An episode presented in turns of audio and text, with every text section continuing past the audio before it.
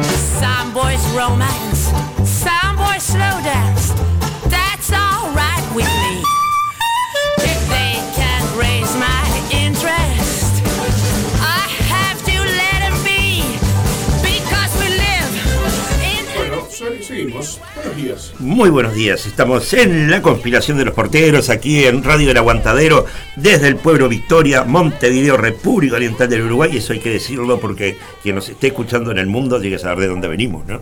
De todas partes. de todas partes, de todas partes, acá haciendo la resistencia en un día hermoso. Ahora, siendo las 11 en punto, 11.01 para ser más exacto, a 17 grados. Está divino. Está divino, está divino. Yo soy de, primavera. Después de los días de frío que hemos tenido, lluvia, eh, ya de paso mandarle un gran abrazo a todos los departamentos que han sufrido inundaciones, que tienen gente evacuada, este, so- sobre todo por tus pagos para, aquel- para aquellos lados y por el lado de Mero también, ¿no? Sí, Cerro Largo. norte mucho. Sí, sí. Y bueno, y hay gente evacuada y bueno, ustedes saben que los uruguayos ante eso somos solidarios y sobre todo el ejército, ¿no? Que bien, por otras cosas se ha apoyado el ejército, pero no se puede no se puede decir de que no salgan inmediatamente a, a dar una mano, ¿no? Las cosas que hay que decirlas como, como corresponde, ¿no? Por supuesto, por supuesto. Yo soy una persona que fui rescatado por el ejército uruguayo. Mire usted. De una inundación. así. Mire usted. De quedarme eh, en, en una inundación de- en, un- en una parte que no llegaba, que, que no, nos quedamos sin poder cruzar, sin poder volver a, al, como quien dice, a la civilización, nos quedamos en una cuchilla ya en el norte, o sea, de- corridos por la, por la inundación y vino un camión de los, del ejército a rescatarnos porque un camión común, una camioneta común no, No pasaba podía, por el no pasaba. Mire usted, Sí. ¿vio? una cosa lleva a la otra, ¿no? Lle- Lleva un Hace recuerdo, tiempo dispara un recuerdo. Sí, Y este y bueno, uno tiene que ser agradecido también. ¿no? la verdad que sí. Bueno, esta semana se vio un poco movida por algunos temas, sobre todo el de Federico Kramerman, que es el presidente del sindicato de la OCE, FOSE, eh, a quien se lo judicializó. Eh, o sea, es- hay una cosa que, que no se puede entender, ¿no? Que es por qué estando el derecho de la huelga consagrado en la Constitución, ¿no? Este, se llega a estas a estas instancias. Ustedes pueden decir, bueno, pero el tipo agarró, fue, prendió una, lo tuvimos hace unos sábados atrás, este, prendió una bomba, una bengala de humo, este, afectó a, a gente embarazada, ancianos, no sé cuánto, no sé qué. Todos los indagados dijeron de que no fueron afectados por la bomba de humo. Todos. O sea, todos esos que se decía que habían sido afectados, era toda una gran mentira del directorio de la OCE.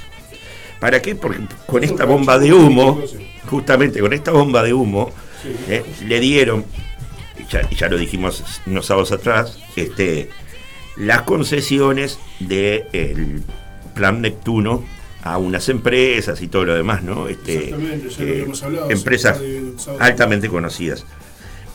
Y uno se pregunta, che, ¿qué pasa en este país, no? Porque eh, un ministro de, de turismo eh, tiene actos de corrupción y vuelve a las cámaras y no es judicializado, por ejemplo, ¿no?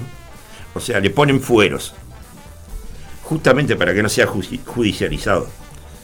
Ah, Este, y desafecto el tema Penades, que ya está por concluirse, esa es una noticia este, de estos días, este, va, va por una buena vía y seguramente se lo impute a Penades.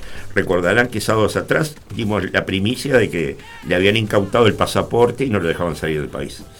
Eh, y bueno, y uno se pregunta, o, o otros este, eh, personajes de, que trabajan en el Estado que cometen actos de corrupción.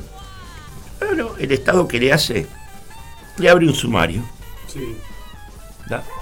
Y mientras que no se cierra el sumario, que pueden pasar 4, 5, 6 años, este, el, el afectado eh, va a seguir cobrando un dinero porque no se lo van a, a- a descontar. Pero Siempre no sé. cuando no seas un ministro, o, o no quiero ser grosero con lo que voy a decir, porque los ministros eh, han pasado últimamente que se han detectado cosas horrendas Sí. eh, y algunos este, ministros han salido a defender a sus colegas diciendo que fueron errores, Sí, este, que errar es humano, sí. pero jamás los condenan, jamás este, jamás este, hay un sumario de por medio y sin embargo cuando es un sindicalista le cae con todo el rigor. Con todo el ley. rigor, de- sí, con todo el rigor. Cuando es un trabajador que está luchando por defender no solo los intereses del sindicato, sino que en este caso está defendiendo el interés de todos los uruguayos, porque la OCE es de todos los Claro, uruguayos. por supuesto. y el plan Neptuno es algo que va a atentar contra el Estado y contra el pueblo uruguayo. Y no, me, no estoy haciendo ninguna No, este, No, no. este, Es así. como ni- ni- ninguna este, elocuencia política ni nada por el estilo, es lo que me parece a mí, ¿no? O sea, que se le fue la mano con, con la. Se le fue un poquito la mano al, al directorio de OCE. Con, Se le fue un poquito la mano al directorio de OCE y se le fue también un poquito la mano al, al Poder Judicial, ¿no? Porque eh, hay casos que, por ejemplo, el, el famoso caso Océano, sí. todavía no se ha cerrado. La Operación por, Océano. La Operación Océano. ¿Por qué? Porque son todos personajes de cuello blanco, ¿no? Este, y de guantes, digo, este. Eh, entonces no se los toca. En este ¿Qué país no pasó se los toca. Marcet? ¿Y qué pasó con los chats de de Marcet, Astesiano? Marcet sigue por de ahí. Con el presidente que misteriosamente desapareció. Ahora, ahora Astesiano es un pobre hombre que, el que Es un están temiendo, que- están temiendo de que lo maten, este pobre Astesiano, este Pasó de ¿Usted quiere un- calentarse? Pasó de ser un mafioso que tenía la oficina al lado del presidente Totalmente. a, a ser un, un- un humilde trabajador. un, humil- un humilde, un humilde ciudadano. Este, ¿usted se quiere calentar un rato? Ya estoy caliente, así que mejor sigamos por ahí, sigamos por la senda. entonces siga- sígase calentando. A ver, ¿Usted sabe cuánto gana? Porque me hizo acordar de eso ahora cuando habló de los Uy, ya. ministros y todo lo demás. ¿Cuánto gana hoy un diputado? ¿cuánto gana hoy un diputado? Sí, señor. A ver, dígame usted. 350 mil pesos. 350 mil pesos. Más Más 200 mil pesos para gastos. Para los, los- o sea, lo que le llaman viáticos y gastos Y pagar, pagar a, las- a los secretarios y todo lo demás. 350 mil O pesos sea que más de- 200 mil Más de medio millón de pesos. cada diputado. Cada diputado. ¿Usted sabe cuánto gana cada senador? Y casi el doble. No, se equivoca, ¿vio? Gana 350 mil pesos Sí. un senador. Ajá. Son 30 y pocos los senadores. Contra Sí. los diputados, ¿no? Que completan 99. Sí, ¿Estoy de acuerdo? ¿Está de acuerdo? Bueno, sí. 350 mil pesos más 150 para gastos. O sea, 50 mil pesos menos que un diputado, que son muchos los más senadores ganan menos que los diputados. que los diputados. Este, pero igual, creo que es mucha plata, ¿no? Me parece que es demasiado. Y eso se disparó también porque esta semana en, en Salto, en la Comisión Técnica Mixta de Salto Grande, el, el nacionalista Carlos Albizu, que otra vez el presidente de la República, el benemérito presidente de la República, Luis Lacalle Pou, volvió a cometer el mismo error que cometió cuando lo de Penades. ¿Usted se acuerda lo que dijo cuando lo de Penades? Sí, que. O sea, lo defendió. que creía en su amigo. Bueno, En su amigo. otra vez, otra vez creyó en su amigo. Este amigo tuvo que renunciar en nombre de proteger al gobierno, porque salió a la luz de que estaban ingresando este, funcionarios ganando 400 mil pesos, Por Dios.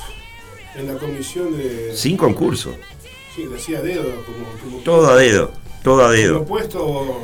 Una de las funcionarias no dejó de cobrar su sueldo en el Mides.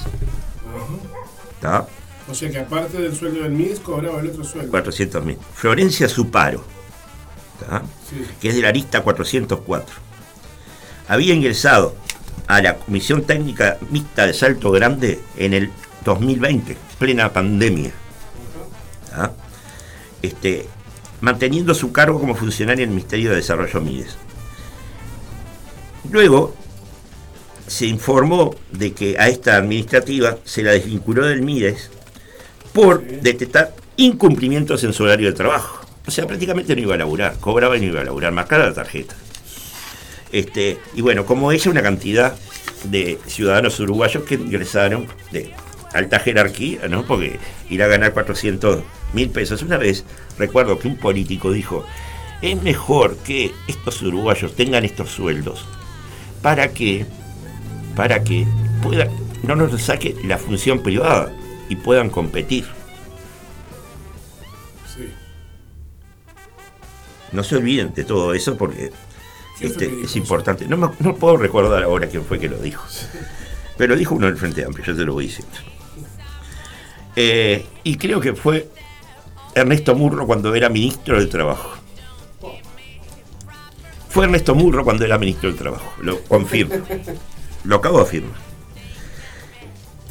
O sea que entre, entre, entre diputados, que no recuerdo cuántos son los diputados en la Cámara ahora, pero 60 y algo. ses- sí. casi 70 diputados. Sí, 69 Eh, creo que son. No, no son y más los 69. senadores, 31, son 30, 31 ¿no? son los, los senadores, 31 son los senadores, si no me tenemos equivoco. cerca de 100 personas ganando más de medio millón de pesos Sí. por hacer poco y nada. Sí. prácticamente. Sí, sí. Eh, y bueno, todo esto de Salto Grande trajo aparejado que el 3 de octubre, el 3 de octubre, hay un llamado, una interpelación a la ministra Azucena Arbereche, ministra de Economía, ¿no? Y al, eh, te, eh, te dije, es uno, ¿tá? Y la otra es al canciller, el canciller. Eh, ¿Por qué se dio esta interpelación? Aparte de esto del tema de por estos sueldos de, de Salto Grande, esta- estas cosas, y, y- y el dinero que estaba en la este, que estaba eh, ya destinado para, para la Comisión Técnica Mixta de Salto Grande, ¿no? Sí. Que no cerraba. Eh, bueno, el Frente Amplio podría haber llegado con sus votos a- al llamado de interpelación, ¿no? Pero sí, esta vez lo apoyó el Cabildo Abierto, el partido Cabildo Abierto, porque consideran de que la renuncia de Albizu no da por cerrado el tema de Salto Grande y se va a llegar hasta el hueso. Eh, evidentemente, los otros tres partidos en juego, el Partido Nacional, el Partido Independiente y el Partido Colorado, van a salir a apoyar a Arbeleche y, a- y al canciller, ¿no? Cabildo, Abierto se está distanciando cada vez más de la coalición. Sí, sí, sí, se está, se está distanciando cada vez más. Eh, algo que no le conviene a Cabildo Abierto, debo decirlo, ¿no? Porque Cabildo Abierto pasó de tener un 10% de adherentes ahora a tener un 2% de adherencias. El Partido Colorado anda, anda ahí también, y evidentemente el Partido Independiente tiene un 1% de adherencias, por tanto, no llegan a nada.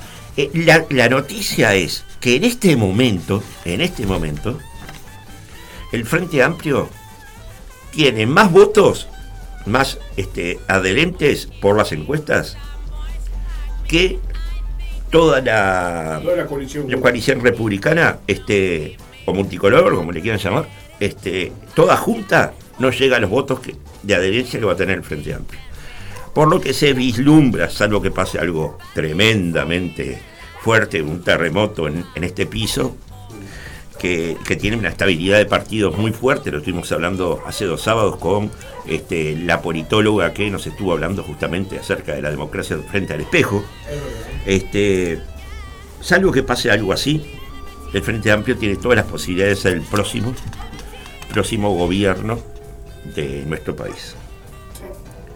Bueno, y siguen habiendo los casos estos de violencia, ¿no? Este, no sé si se enteró de que en los bulevares este, una, un- una cantidad de adolescentes este, eh, infligieron eh, y fueron en co- contra los policías que los estaban, eh, digamos que, que reprimiendo. Y este, Se armó una batadola tremenda. se armó una batalla tremenda, hubieron golpes, hubieron robos, como en Dujandi, y este, estos adolescentes fueron detenidos en la tarde del miércoles, ¿tá?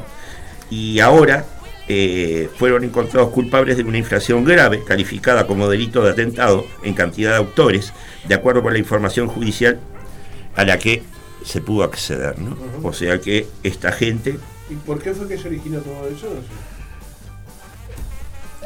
Creo que por primera vez podemos decir de que, de que en, est- en esta clase de barrios que están tildados como barrios de zona roja y demás, este, Sí, puntos críticos, Zonas, zonas peligrosas. zonas peligrosas, a mí me parece, me parece este, horrible de marcar a barrios donde está una cantidad de obreros que con, con familias honestas, trabaja- trabajadores. No, por supuesto. Por supuesto. Este, creo que cada vez más los jóvenes y adolescentes están empezándole a perder el miedo a, a la policía, Sí. a los efectivos policiales. Y como en los ojos siempre están sobre los efectivos policiales y se tienen que cuidar de dar un golpe o, o de dar un...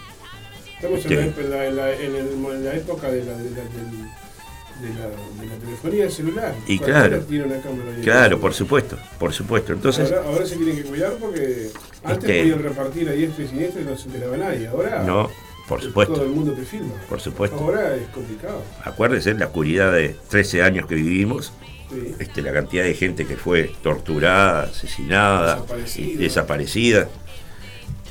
Este, entonces, digo, sí, claro, y llegada la primavera democrática, como se la, la llamó, el año 85, con este, Julio María Sanguinetti y Tarigo siendo la fórmula presidencial, se mantuvo el sistema de racias.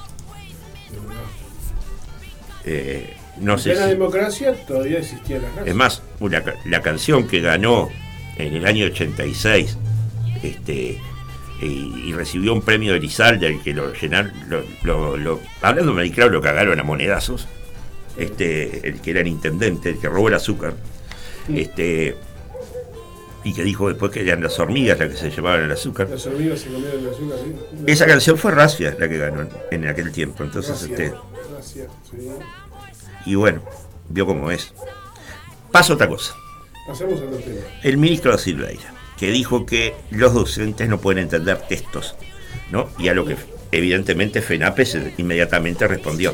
Salió en estos días a decir que se había equivocado, se le había trabucado el, el término y que quería decir que los estudiantes no pueden entender texto. Alguien le apretó las bolas al ministro de, de- del ministro de Educación y Cultura, así Le que hicieron acomodar el discurso enseguida, ¿no? sí, sí, le hicieron acomodar el discurso enseguida. Y bueno, se supieron también algunas cosas del, del PCLT, ¿no? Por ejemplo, este, la Blonda Ripoll, que ahora pasó a filas del Partido Nacional y ya trajo problemas dentro de la interna del Partido Nacional, Ah, sí, no, porque no. pidió ¿Qué de que se le diera pista para las próximas elecciones comunales. Ah, sí. ¿tá? O sea, entró ya, bueno, yo voy a sustituir a Rafo. Sí, sí, sí. Este, y por supuesto, Gandini, que tiene la mira en poder ser intendente, le salió con, con la pata al pecho, ¿no? Como dice el famoso Techera, arranque por ahí. Arranque por ahí, arranque por ahí.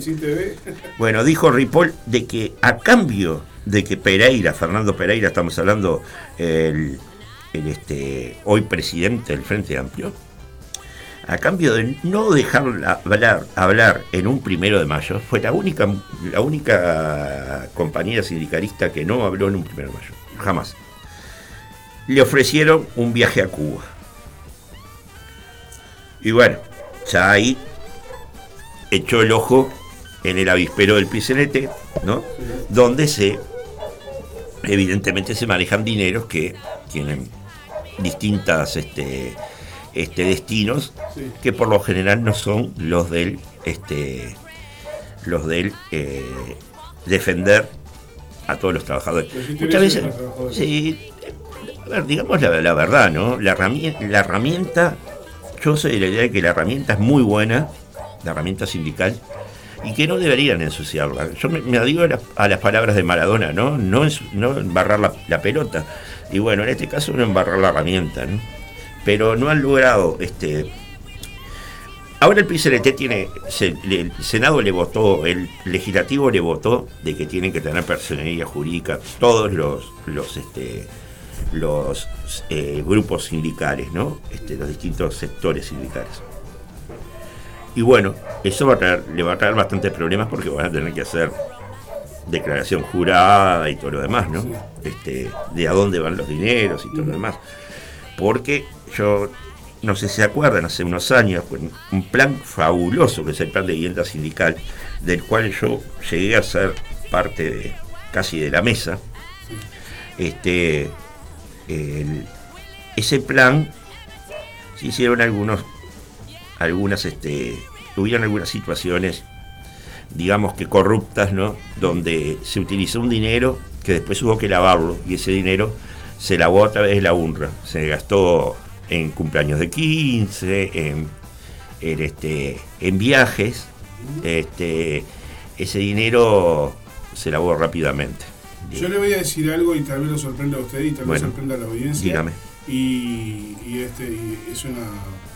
Es, lo tómelo como algo personal, no, no tiene nada que ver la radio ni el programa con esto. ¿Sí? Eh, fui miembro de la UNRWA, si usted Sí, lo sabe. sí. Fui miembro de. de- de- fui un, ¿cómo puedo decirle? Miembro de la comisión de propaganda de la UNRWA, entonces conozco muy bien de adentro la situación del sindical del país, o conocí, mejor dicho, durante un buen tiempo. Me tocó vivir una situación muy jodida con mi sindicato, con mis compañeros, y ahí conocí lo que es la verdadera la, la verdadera este, conciencia de clase y solidaridad de clase. Y este y hay algo que, que decía que decía el este, Richard Reed, el representante del sindicato de la bebida, que a mí me quedó para siempre. No fue, no fue algo que dijeran mis compañeros de la UNRWA, sino lo que dijo Richard Reed en una reunión, porque yo estuve en muchas reuniones también, que ahora no voy, a, no voy a mencionar que no vienen al caso, pero eh, eh, el hombre decía, y yo no voy a de ser textual con sus palabras, que para ser un buen representante de los trabajadores hay que trabajar. Exacto. Porque lo que pasa con los sindicatos es que nos, nos hamburguesamos, como dicen, como dicen en, en joda, ¿no? Nos aburguesamos tanto eh, detrás de un escritorio haciendo papeleo que nos olvidamos que la verdadera lucha sindical está en, lo- en- en- en las empresas trabajando. Total- Totalmente. y parando y haciendo abuso y abuso de las horas sindicales como excusa para no trabajar y quedarse en la cómoda disfrutando de esos dinerillos que llegan para colaborar en la lucha de clases, en la lucha sindical, muchas veces nos olvidamos de la razón por la que estamos en ese puesto. Por eso yo decidí no seguir más en ese puesto, porque es prácticamente, yo no quiero, no sé que, y pongo mis manos en el fuego por lo que voy a decir, hay gente que da su vida por, la, por los trabajadores, por los Totalmente, compañeros, totalmente. pero lamentablemente no son los que están en las altas esferas, No. son los que cortan el bacalao. No, no son los que vuelven. Y eso te, te pudre. Eso llega un momento que al trabajador que lucha de corazón por sus compañeros termina cansando porque se terminan yendo y con una bronca tremenda porque es una cadena que no se puede romper. Pareciera que no se puede romper. Ojalá que sí se pueda romper en algún momento. Claro. Y lo digo con total sinceridad como, como ex eh, miembro de, de una organización sindical que es una de las más respetadas y queridas del país, ¿no? Tenés un, tenés un Fernando Pereira que dejó hace muchos años su puesto de ascensorista. Tenés un Marcelo Abdala que volvió a trabajar hace poquito ahí en el puerto, no sé qué, Sí. pero a los pocos días se emborrachó y se llevó un auto por, por delante. Este, y tenés este al Chifre Molina que también eh, está cada vez menos en, en Antel. Digo, este las, las horas sindicales, todo el revuelo que hubo en FENAPES. Eh, entonces, digo, evidentemente yo adhiero a esas palabras que de Richard Reed, como también adhiero a aquel famoso discurso que dio en, en un primero de mayo, hace no mucho tiempo, este, no quiero precisar el año porque no lo recuerdo bien, este, pero ese famoso discurso en el que habló del lumpen proletariado. Exactamente. Tal que es aquellos que no quieren ir a laburar. Exactamente. Bueno, se condenó a una cantidad, nos vamos a, a Chile, nos vamos a Chile. Este, se condenó a cinco este, militares del famoso, este, famoso periodo pinochetista, que fue uno de los más, la dictadura más larga que hubo en, en América. Este, y debemos recordar que este lunes se cumplen 50 años de la dictadura, de que comenzó la dictadura de Pinochet, cuando el famoso ataque a la Casa de la Moneda y el asesinato a Salvador Allende, que después de muchos años se consiguieron los audios donde se supo de que no fue un suicidio, de que fue eh, Pinochet el que dio la orden de, de asesinarlo. Este, y bueno, estos cinco militares fueron condenados por eh, la muerte de Víctor Jara, ¿no? A quien le destrozaron las manos. Este, y de- mientras le destrozaban las manos, le hacían tocar la guitarra con, con ese terrible dolor. Este, encontraron de cuando le hicieron la autopsia a Víctor Jara, encontraron de que tenía múltiples quebraduras en todo el cuerpo y casi 44 disparos. Este, este, sí, y creo que me quedo corto. Este, y bueno, Qué brutal, ¿no? y uno de esos mi- militares no quiso asumir eh, su, su culpa y se terminó suicidando, ¿no? Como, y viene, viene toda esa, quiero entrar en, en toda esa cantidad de suicidios que se han dado en estos últimos días, ¿no? Este, hace una semana murió un gran jugador de fútbol, ¿no? Como Victorino, quien primero se desarrajó un tiro en la, en la cabeza y, y bueno, este, los médicos no pudieron hacer nada por, por, por lograrlo este, mantener con vida. Pero esta semana se dio el caso de un hombre que decidió, mire bien, decidió suicidarse con una ingesta de mercurio y ahora no lo pueden enterrar ni cremar por la alta contaminación que tiene el cuerpo. Claro. Zarpado. Está complicado eso. ¿eh? Está complicado, no, sa- no saben qué van a hacer con el tipo. No saben qué van a hacer. ¿tá? Separaron del cargo al jefe de enfermeras de Maciel tras varias denuncias de acoso sexual. Yo no sé si ustedes se acuerdan de que hace unos años también en el Maciel se dio el caso de un doctor, un cirujano, Sí, que eso. tenía acoso sexual en una compañía, tenía las denuncias. Denuncias que este, hizo, hizo públicas el colega Esteban Caimada eh, bajo la lupa. Sí. Este, y ahora se da este caso de este, este jefe de enfermeras, que en realidad no es jefe, es jefe de enfermeras, pero de estudiantes de enfermería. A la que acosaba, por ejemplo, le decía, atendeme la videollamada, le decía una, así me puedo masturbar, por ejemplo. ¿no? Este, y las apretaba, las, las rozaba con el cuerpo, una cantidad de cosas más, este, de- inmundicias, este, eh, y bueno, fue separado el cargo. El- aquel otro, no, porque lo, este, lo defendió el, el ex director del Hospital Maciero y director del Hospital de Clínicas, eh, Villar, que usted se acuerda que estuvo en la puja por la, este, por la Intendencia de Montevideo. Y para terminar, Sí. eh, este acto que para mí es aberrante, sí. que tiene una carga de estupidez supina, ¿tá? que es que la dirección del Teatro Solís le pidió a Claudio Rama, al economista Claudio Rama, que también es artista, que las vidas encajonadas, que son una especie de cajas donde él pone este, muñequitos y cosas que iban a ser exhibidas en la sala este, La Medina del Teatro Solís, fuera, se ajustara a políticas de inclusión. En el lenguaje y políticas de inclusión, de, ¿cómo se dice? Eh, modificando la obra, ¿no? Eh, Claudio Rama está desconcertado. Yo eh, y la producción de la conspiración de los porteros se comunicó con Claudio Rama, que en este momento está viajando desde México en el aeropuerto, por eso no pudo salir este, en vivo hoy.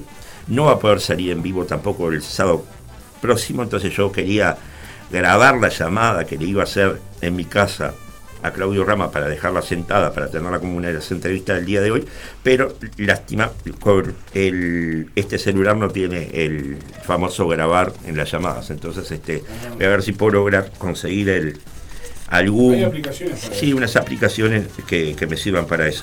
Lo que pasa es que esto se dio todo ayer y usted sabe que cuando yo cerrando la producción, prefiero cerrar la producción para no, no dejar Ahora nichos, ¿no? se está usando, lamentablemente, no sé si lamentablemente o sí o no, pero en, me consta, por ejemplo, que en salas municipales como la Sila Rosa, por ejemplo, eh, su- no sé si es la directora actual o, lo- o la, la- o la que estaba, de- la que entró después de Schellenberg, Sí. a mí me tocó producir un evento en Sala Cita Rosa, con Schellenberg como, como responsable Sí, de. Sala Cita Rosa. La persona que lo, lo, lo continuó en la dirección no, no respondía a ningún contacto que no se comunicara vía mail con lenguaje inclusivo. Claro. Eh, ya, después- ya, ya con eso usted ya ve cómo viene la mano, ¿no? Sí. Si no, eh, si no le decís, este, eh, amigue, tenemos que hacer un evento o una cosa así, eh, no directamente no hay evento. No te- no te- no- hay evento, no hay evento, no hay evento. Entonces, eh, esa es la nueva política que se está usando en algunas salas municipales, que para algunos es bastante chocante, ¿no? Sí, Porque te y, obligan a hablar y lo como- peor de todo es que vos acabas de nombrar dos cosas. Yo El, respeto mucho la diversidad. la sala cita rosa, Pero no me gusta hablar, eh, no, no puedo hablar en el lenguaje inclusivo. claro, la, la sala cita rosa y el Teatro Solís dependen de la Intendencia de Montevideo. Evidentemente, la señora Cose, o sea, la intendente de Montevideo, yo no voy a hablar inclusivo, no voy a decir la intendenta, voy a decir cómo se dice, la intendente de Montevideo, Sí. este, eh, evidentemente tiene claros, claras, este, eh, imparte órdenes, ¿no? Eh, como tipo dama de hierro, ¿no? No solo al Teatro Solís, no solo a, a la Sala Cita Rosa, sino también a los diferentes museos que dependen no del Ministerio de Educación y Cultura y sí de la Sala Cita- de la Intendencia de Montevideo y también a TV Ciudad, eh, sobre todo en los contenidos, ¿no? Este, y bueno, se tendrá que hacer cargo. Le cuento, hoy vamos a tener a- como primera entrevista Sí. a Emilia Díaz, actriz, 21 ya. comunicadora, sí, sí, sí, ya la estamos llamando. Y, y- y, este, actriz, comunicadora y escritora. Después a las 12 vamos a estar, nos vamos a México.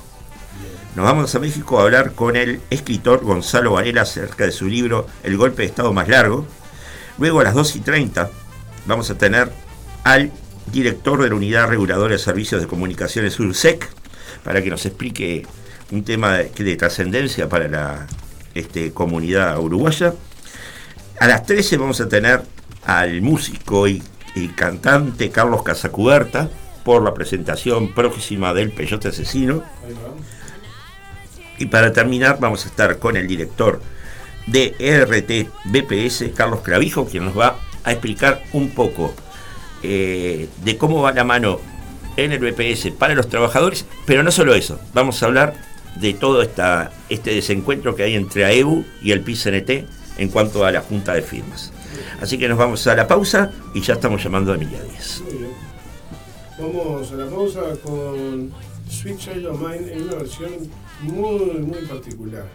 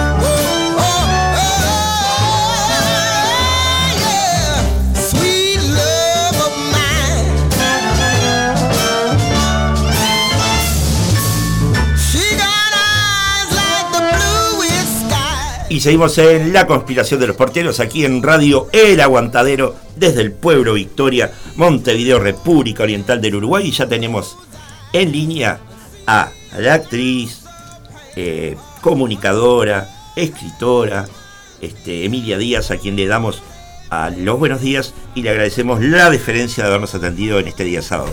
Muy buenos días, Emilia. ¿Cómo estás? Por favor, un placer estar con ustedes. ¿Cómo andan? Todo bien, todo bien. Y nos convocan, nos convocan, nos convocan varios temas. Este, eh, uno de ellos, eh, darte, eh, que recién nos llegó un mensaje eh, dándote saludos desde la eh, Escuela de Psicología Social, a la que vos perteneciste también, ¿no? Sí, claro que sí. Entré en el 97 y salí y egresé en el 2002. Salí este, cuando la carrera eran cinco años. Hice muy, muy ricas, bellas amistades para toda la vida. Además de, de, ap- de aprender un montón del mundo, de los grupos, de, los vínculos, este, y, y de ir también humectando la tierra para seguir estudiando siempre, ¿no? Porque lo que tiene esto de la psicología social es que mm, hay que estar siempre a tiro con, con las últimas eh, sistematizaciones, artículos, el análisis, el mundo va avanzando. Cuando yo estudié, por ejemplo, no existía tan a flor de piel esto del feminismo en las calles, tomando las calles y la mujer alzando su voz. En el 2002 todavía no era así en Uruguay, al menos, no, no por esta zona, sí había habido. Entonces siempre me, me pregunté cómo sería cursar eh, esto del, de la psicología social en, en pleno estallido feminista. Me hubiera encantado también. Este, pero bueno, fue una herramienta hermosa que la utilizo para muchas pa- para, para muchos aspectos en mi vida, para criar hijos, para la, para la comunicación, cuando tengo que opinar sobre algo, a veces públicamente, eh, el, el- barco o, o la regla, no sé si la regla suena como muy duro, pero el barco de Pillon Rivière lleva muchos puertos lindos. Yo, yo he sido muy seguidor de Pillon Rivière, sobre todo me encantaban los textos que hacía acerca de Lotremont. Ah, bueno, claro, sí, tiene toda una producción sobre, tenía un vínculo muy, eh, este, bueno, él toma de, de, de Lotremont, bueno, no, no, no de Lotremont, pero toma de psicoanálisis el análisis de lo siniestro y Lotremont como, como artista lo, eh, lo ayuda mucho a, a, a- a reflexionar sobre ese, sobre ese evento y sobre la relación que tenemos los humanos con lo siniestro, ¿no? Y bien interesante. Sí, Tendría que retomar ahora esos textos. Alfredo Moffat, que fue, que fue uno de los discípulos de Pillon Rivière. Sí, es verdad. Mm. Se, se están yendo, sí. Se están yendo. Se están yendo. Y bueno, otro de, las- de los temas que nos convoca es eh, este estreno de La Sapo, ¿no? Contanos un poco acerca de esta obra de teatro. Bueno, es un, es un texto escrito eh, a, eh, a raíz de una experiencia personal que tuvo el dramaturgo Ignacio Tamaño, cordobés, eh, con su abuela cuando se fue a vivir a su casa por tres meses, teniendo 19 años, ahora él tiene 33, y le ayudó a recuperarse de, de una CB durante ese tiempo. Eh, esa experiencia quedó grabada en él porque él eh, en ese en esa convivencia juntos lo eh, removieron parte de la tierra de la familia y, Ignacio se enteró de cosas que no sabía gracias a que la abuela también se sintió escuchada y habilitada y cuidada para poder sostener esa verdad y es una obra entonces que habla sobre la relación, eh, ahora es una nieta, no es Ignacio, Ignacio dirige y escribe, eh, y está viviendo en Uruguay, vino para eso, este es un producto, este es un, un espectáculo que se sostiene gracias al premio Iberescena, la estadía del, del di- del director, nuestra gira también a Córdoba, la, sem- la semana que viene no, pero sobre fin de mes, Rosario y Córdoba también se sostiene con los fondos de Iberescena. y, em, y bueno, ha sido una experiencia, está siendo, está siendo una experiencia muy muy reconfortante para mí compartir escenario con mi nieta Sofía Rivera, una actriz joven muy talentosa que tiene 26 años y tiene un es egresada de la EMA, tiene un, una un, un corto periodo de estar, eh, digamos, en, en, en cartelera, porque bueno, recién egresó y tiene pocos años de, pero la verdad que parece que tuviera 15, 20 años de escena, ¿no? Este, de experiencia, sí. eh, tiene una voz muy potente, es muy sensible. Estoy encantada con mi nieta. Emilia, Emilia, bu- bueno, buenos días. Te habla el Zapa acá. Buenos días, el Zapa. Te quiero mandar besos del cariño de la gente que te mandan acá a través de WhatsApp, que dicen por acá. Ah, qué lindo. Eh, qué, eh, grande Emilia, qué grande la, la Emilia, ¿no? La Emilia, dice nuestra Ah, compañera. qué buena. Acá Laurita que te manda besos también. Eh, Vivi, Muchas gracias. este, Muchas gracias. Bueno, Leticia, todos te mandan saludos. Eh, quería comentar porque estaban llegando mensajes. Perfecto, perfecto. De cariño para nuestra primera invitada del día de hoy. Perfecto. Son Muchas gracias. Saludos a todos y a todas los que me están saludando. Me encanta estar conversando con ustedes. Estoy abierta a todas las preguntas que quieran hacerme. Seguimos con lo de, con el- con lo de la Sapo. Este, contanos Sí. dónde va, va la alianza, ¿no? Sí, en la Alianza Uruguay-Estados Unidos, por la calle Paraguay, Canelones, ahí en la sala 2.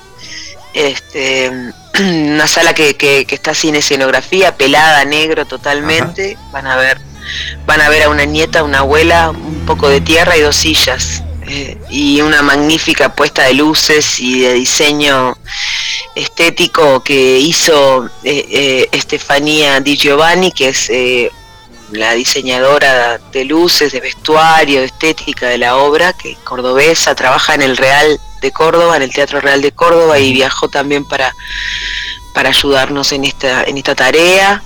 Es la estamos con la producción de Sofía Antonás, que es una excelente productora, muy joven también, un equipo súper joven, la verdad. Estoy re contenta de trabajar con gente más joven, que no, que no tiene mucho vicio de teatro, ¿viste? Claro. de- no sé, eh, todavía no, no, no- no se enviciaron. A mí el vicio de teatro nunca me agarró mucho Bueno, eso es bueno. pero sí, sí, siempre me sentí zapa de otro pozo en el teatro, zapa de otro pozo en la tele, zapa de otro pozo en la escuela de psicología social, zapa de otro pozo en la, mu- en la murga, zapa de otro pozo. Hablando de zapas, Hablando de zapas, justamente. Este, ¿y qué días va, Emilia? Bueno, vamos tres días más, eh, vamos a bajar el 12, tenemos eh, y creo que quedan algunas entradas para el lunes nada más. Ajá. El martes 12 baja la Sapo con la idea de volver capaz a alguna función en noviembre, pero todavía no, no, confirmamos sala. Ajá. Eh, y bueno, con ganas de, de hacerla rodar por, por Montevideo, por el interior. Eh, hay que ver cómo, cómo se aparte sostiene. estamos en el medio de un tema bastante crudo, que es que todavía no se están financiando al teatro independiente y algunas salas ya piensan en cerrar, ¿no? Sí, es muy triste la situación, es este, pero bueno, yo creo que ah, se están haciendo algunos esfuerzos, son, son mínimos en relación a la envergadura, a la fuerza que necesita la cultura nacional, a la fuerza que se ha hecho en los años anteriores, eh, desde el gobierno central, a través del- de fondos, a través de, de los- las áreas de Departamento de Cultura de las Intendencias, la asociación entre el gobierno central y las áreas de cultura de cada intendencia. Eh, yo creo que hace, no sé, ¿no? Pero eh, hablemos de, por ejemplo, del Teatro de Macho de San José, hablemos del Teatro 25 de Mayo de, de Rocha, hablemos de la, una sala nueva que tiene Durazno, eh, di- distintos emprendimientos que co- en conjunción cuando la gente quiere sacar las cosas adelante no importa la bandera política, ¿no? Sí, claro. Pero bueno, entonces eh, me da mucha pena que habiendo salas que hayan sido, que se haya invertido tanto en esas, en, en esos espacios, no haya, digamos, la, la misma posibilidad de sostener eh, las producciones para que puedan llegar hasta ahí, ¿no? Porque si vos tenés la sala, pero no arreglás una sala, pero no promovés la cultura del lugar, eh, no, no financiás de alguna manera. La cultura tiene que financiarse Claro. y no siempre es redituable. No financiás elencos, elencos departamentales o, o- o no financiás un poquito el teatro independiente. Eh, no bonificás las entradas para que para que para acceder para que el acceso a la cultura sea más democrático ese tipo de cosas hay que hacerlas, yo creo que lo está haciendo la Intendencia de Montevideo en muchos sentidos, muchos sentidos, la descentralización, la de la el financiamiento de la cultura, la descentralización, este, El el la deselitización. ¿Eh? El programa Esquina, sin ir más lejos. Sí, sí, y muchos otros más, ¿no? Este, la cultura de los barrios. Claro. Este, sí, sí. Y bueno, no sé, yo tengo ganas de rodarla, ¿no? Me parece que es una obra que tiene que salir de Montevideo, tiene que ir a distintos espacios, a distintos lugares, hay que hablar de eso. Vamos a ver si podemos diseñar unas giras con la productora y, y acercar a la gente al teatro, acercar a las abuelas, acercar a las nietas, acercar eh, porque es una linda salida para hacer con las abuelas. Sin duda, sin duda que sí. Sí. Y, este, y aparte Sí. está buenísimo hacer una gira para el interior, ¿no? Que a veces es- Sí, sí, a veces cuesta, pero pero que cada vez que se hace son muy bien recibidos. Sí, sí, es verdad, es verdad. Yo te vi hace poco también este actuar, eh, creo que fue a principio de año, en la en Esperando la carroza y la verdad que fue, Esperando la carroza. fue fabuloso. Sí, la verdad que espectacular. Fuiste al Solís, fiel Solís, fiel Solís, sí. qué divino. Sí, Sí, una experiencia fantástica. Es fantástica. Eh, eh, me encantó cómo lograron hacer la escenografía de la casa, de la casa tradicional Mm. de Esperando la carroza, que se podían ver las otras, las otras habitaciones o compartimientos, Sí. como la cocina, el baño. Este, Sí. Y vos hiciste el personaje que hizo Betiana Bloom en, en la Sí. película tradicional, ¿no? Sí, sí, sí, sí. ¿Y qué experiencia te Estuvo dejó? espectacular. Y bueno, eh, mira, nos vieron un montón de personas, la experiencia de actuar en la sala principal del Teatro Solís con elenco de la Comedia Nacional y Ujú. compañeros de Teatro Independiente. La verdad que fue un sueño, un sueño, un sueño hermoso. Eh, bueno, la gente aplaudiendo de pie en todas las funciones, llorando de emoción de poder ir con sus hijos, hijas, este, sus nietos, sus nietas, o sea, una película que, una obra que, que- que es un es un hito, ¿no? Sí, en la duda. cultura del Río de la Plata, que se- capaz que muchos se enteraron que el dramaturgo era uruguayo en ese momento. Este, claro, que era uruguayo. Este, y bueno, sí, nos, nos empujó, creo, el alma y el amor de, de la China desde allá arriba. Y, y, y la verdad que fue un placer compartir con tantos actores tan talentosos, ¿no? De la comedia y del teatro independiente. Compartir escena con Gaby Iribarren eh, para mí también era como tocarle el cielo con las manos, ¿no? Claro. O sea, Claro. Y con Petra, la sentí. Sí, una, obviamente. una mamacora Sí, impresionante. una mamacora espe- espectacular, sí, sí, sí. Así que sí, una experiencia hermosísima. Y bueno, y ahora entramos en el tema de Guardiana. Yo recién le decía a un compañero que tiene eh, un programa de, este, de medicinas alternativas antes, antes del nuestro, ¿no? De que leyera tu libro, porque a mí fue un libro que me llegó muy profundo, ¿no? Este, contanos un poco de Guardianas y de lo que se viene. Bueno, se viene otro libro que es como la saga de Guardianas, donde también visito a personas, familias, experiencias de vida em, en relación em, con, con el ecosistema, con, con la sanación no solo espiritual, sino también terrenal, del- de los territorios, de las plantas, de uno mismo, teniendo conciencia de lo que uno come, cuándo come, cómo duerme, cómo medita. Este, entonces acá en este libro quizás eh, podamos encontrar alguna pista para poder em, cada uno desde donde pueda cuidar un poco más su propio ecosistema corporal, psicológico, pero al mismo tiempo el ecosistema de, de- del agua que circula en tu casa o, en- o cerca de tu cerca de tu barrio eh, o en las canillas del lugar donde vivís. Eh, saber de dónde viene eh, saber también lo necesarios que son algunas decisiones aunque uno viva en un apartamento chiquito en Montevideo eh, cuánto puede ayudar uno con el consumo de ciertos alimentos, ciertas, ciertas formas de, alimentarnos, de hidratarnos, de convivir en ese sentido. Creo que es un libro que yo lo, lo que intento a través de este libro es mostrarle a, a- a quien lo lea que hay, está mucho más a mano de lo que creemos poder vivir mejor y poder cuidar eh, nuestros territorios. Y no solamente eso, en ter- territorio me refiero, sí, nuestros ecosistemas, nuestros montes, eh, el legado que nos dejó la tierra, eh, la herencia de nuestras hierbas, nuestra yerba mate, nuestros, nuestras, nuestros árboles autóctonos, nuestro monte indígena. Eh, sí, es un libro que va bastante por ahí.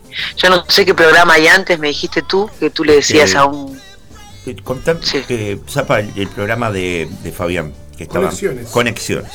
Conexiones. Ah, es un bien. programa que trata justamente de terapias alternativas, este, y eh, se nutre más que nada en eso. Entonces yo le dije a Fabián, tenés que hacerte este libro porque este tiene mu- mucho de lo que de lo que vos hablás, ¿no?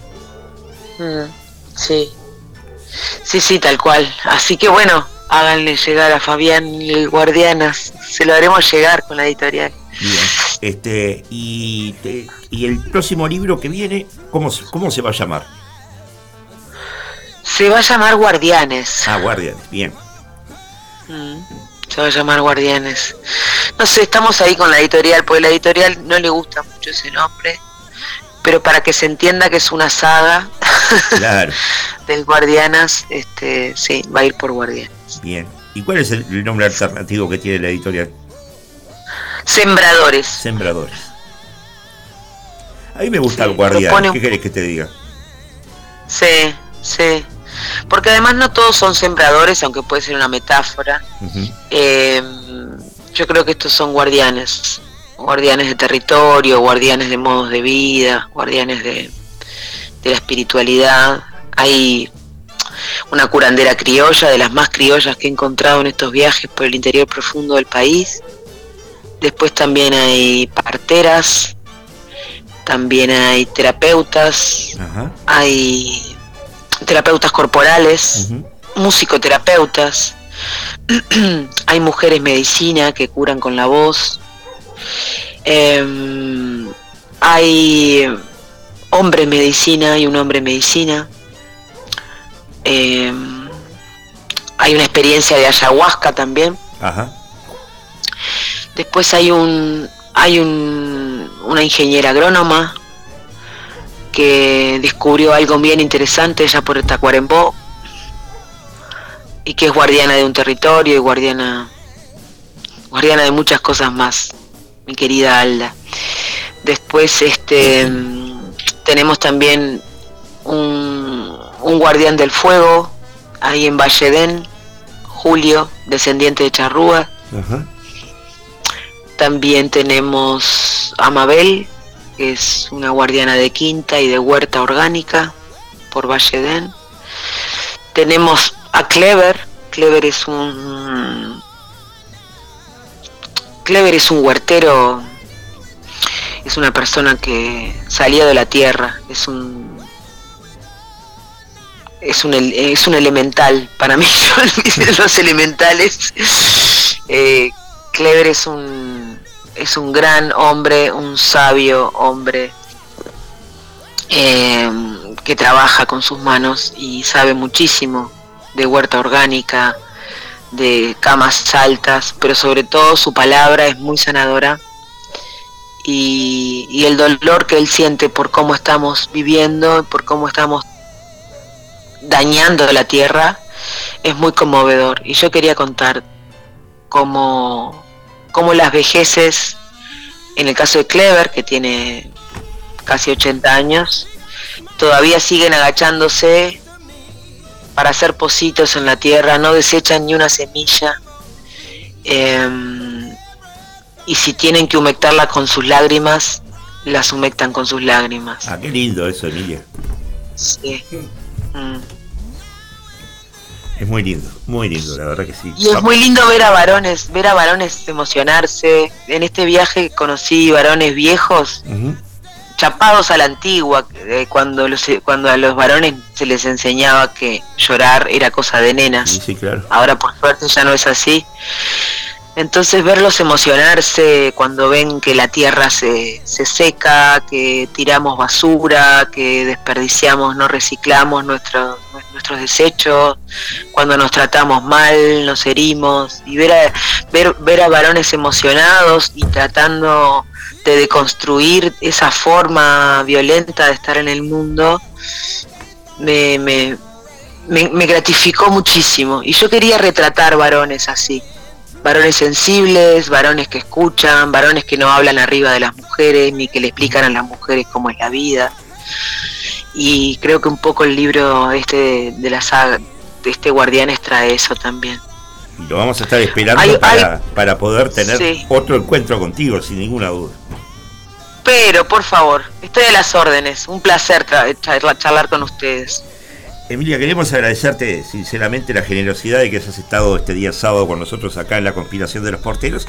Y sin duda, el micrófono siempre está abierto para vos y para que nos cuentes todas estas historias que tanto emocionan.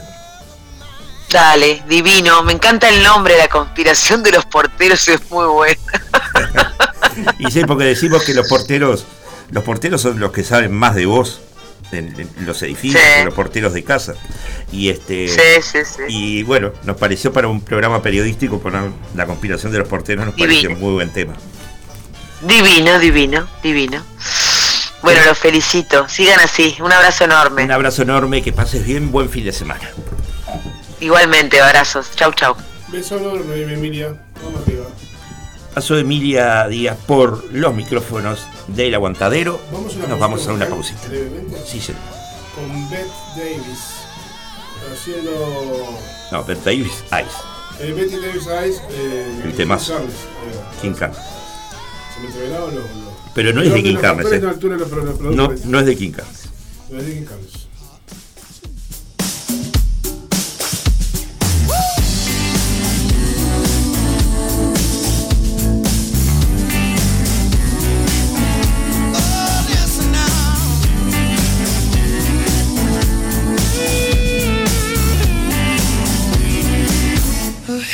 Hollow gold.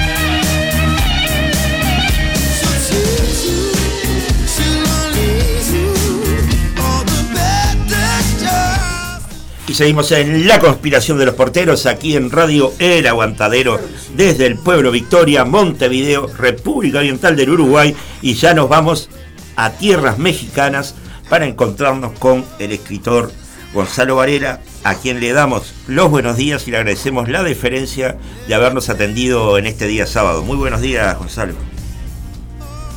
Eh, buenos días, aquí casi buenas tardes también. Eh, les agradezco mucho la invitación y estoy a su disposición. Bien. Este, ¿cómo, cómo amaneció eh, México y sobre todo la, la ciudad en la que usted está residiendo en este momento?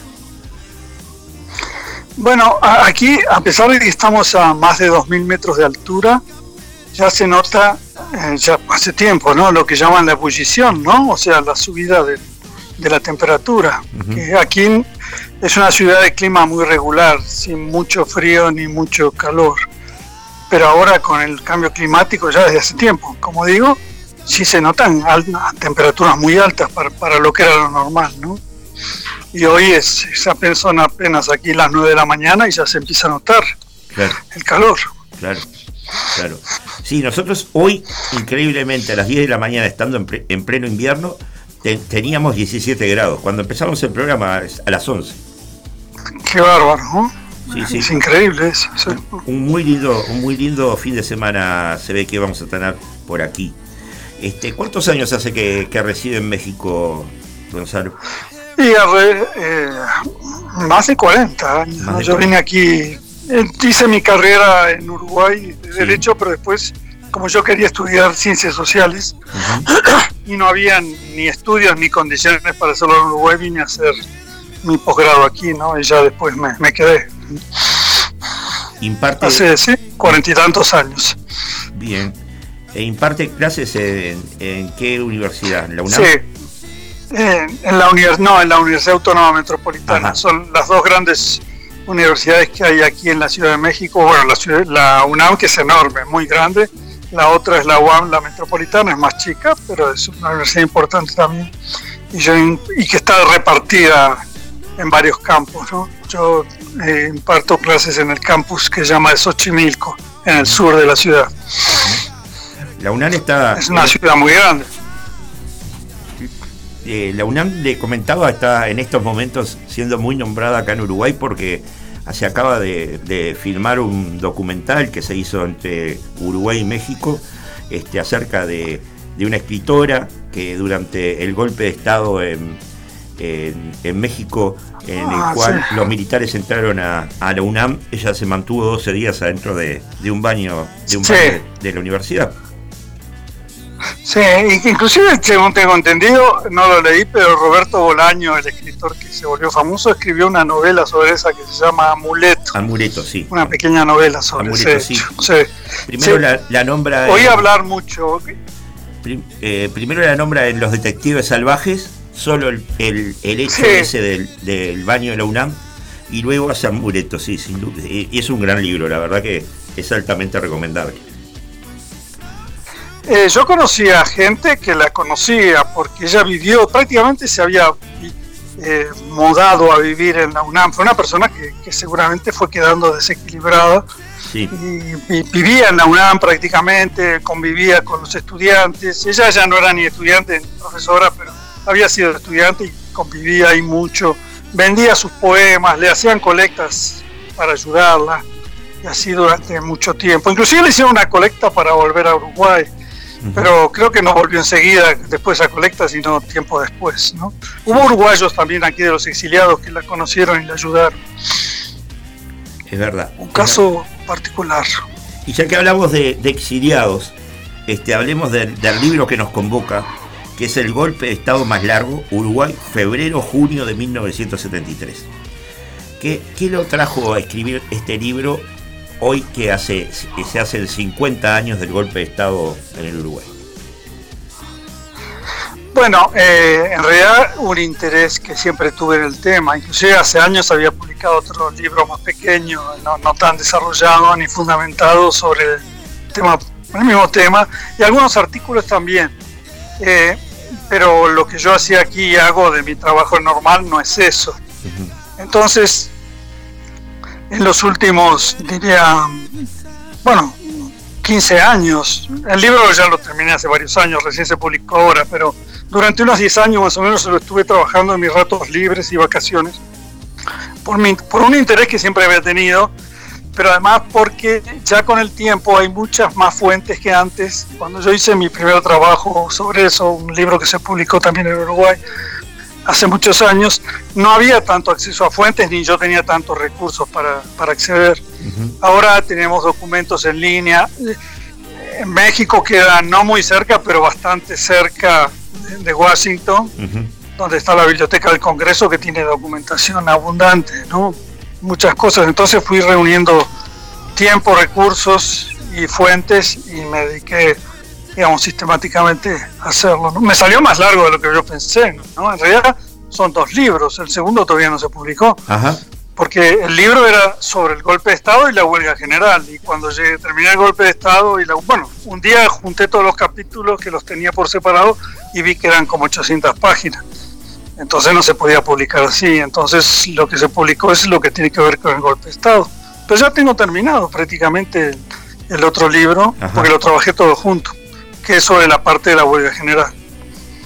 Sobre el cual ya hay un libro muy bueno, que es el de Álvaro Rico y colaboradores. Pero ese se hizo hace 20 años y era bueno complementarlo con más fuentes, ¿no? Claro.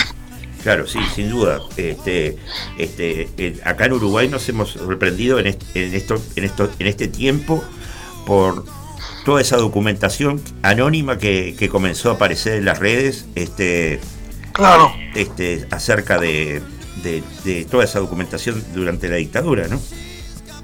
Claro, seguro. Que salió. eh, Bueno, yo con la dictadura propiamente trato poco, ¿no? Porque más es la huelga general, pero, pero toda la huelga general trato muchas cosas también de historia del sindicalismo y algo del problema, sí, laboral, de, de cómo manejó el problema laboral la dictadura. Eso sí, tengo un capítulo al final de la, bastante largo de conclusiones, ¿no? Pero sí ha salido mucho porque, bueno, ya saben cómo son los documentos, ¿no? Sí, sí. No, no hay no hay no hay cosas que se puedan ocultar al final salen no No, sin, sin duda, sin duda que no. Este, algunos se estarán preguntando por qué el título, el golpe de Estado más largo, Uruguay, febrero, junio de 1973, si bien este, eh, muestra esa brecha entre febrero y junio, digo, cuando uno piensa que un golpe de Estado, bueno, eh, se da y, y ya empieza a desandarse, ¿no? sí bueno lo que pasa es que el mismo concepto de golpe de estado que es un concepto viejo verdad Sí. de, de- ya por por lo menos del renacimiento por ahí un poco después la idea de golpe de estado era una, una idea pequeña en, en la vamos a decir en la literatura que se puede decir política antigua o sea es que el gobernante se pega un salto y da un pequeño ajuste que a lo mejor era la idea de Bordaberry ¿eh? o sea da un pequeño ajuste se salta la legalidad y después se vuelve más o menos a lo normal pero el concepto moderno es el que acabas de decir, ¿no? Que es un, o sea, e- es algo acotado, pero mucho más profundo, que cambia una dinámica política.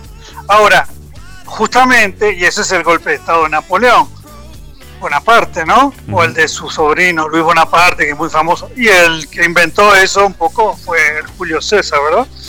Porque Julio César, el dictadura en Roma era una institución legal, es como nuestras medidas prontas de seguridad.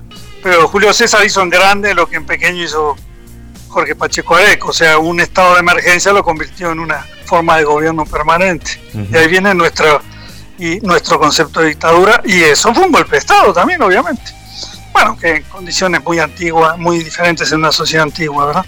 Bien, ahora, ¿cuál es la discusión? Lo que me está diciendo sobre, sobre el título de mi libro, si es que hay discusión.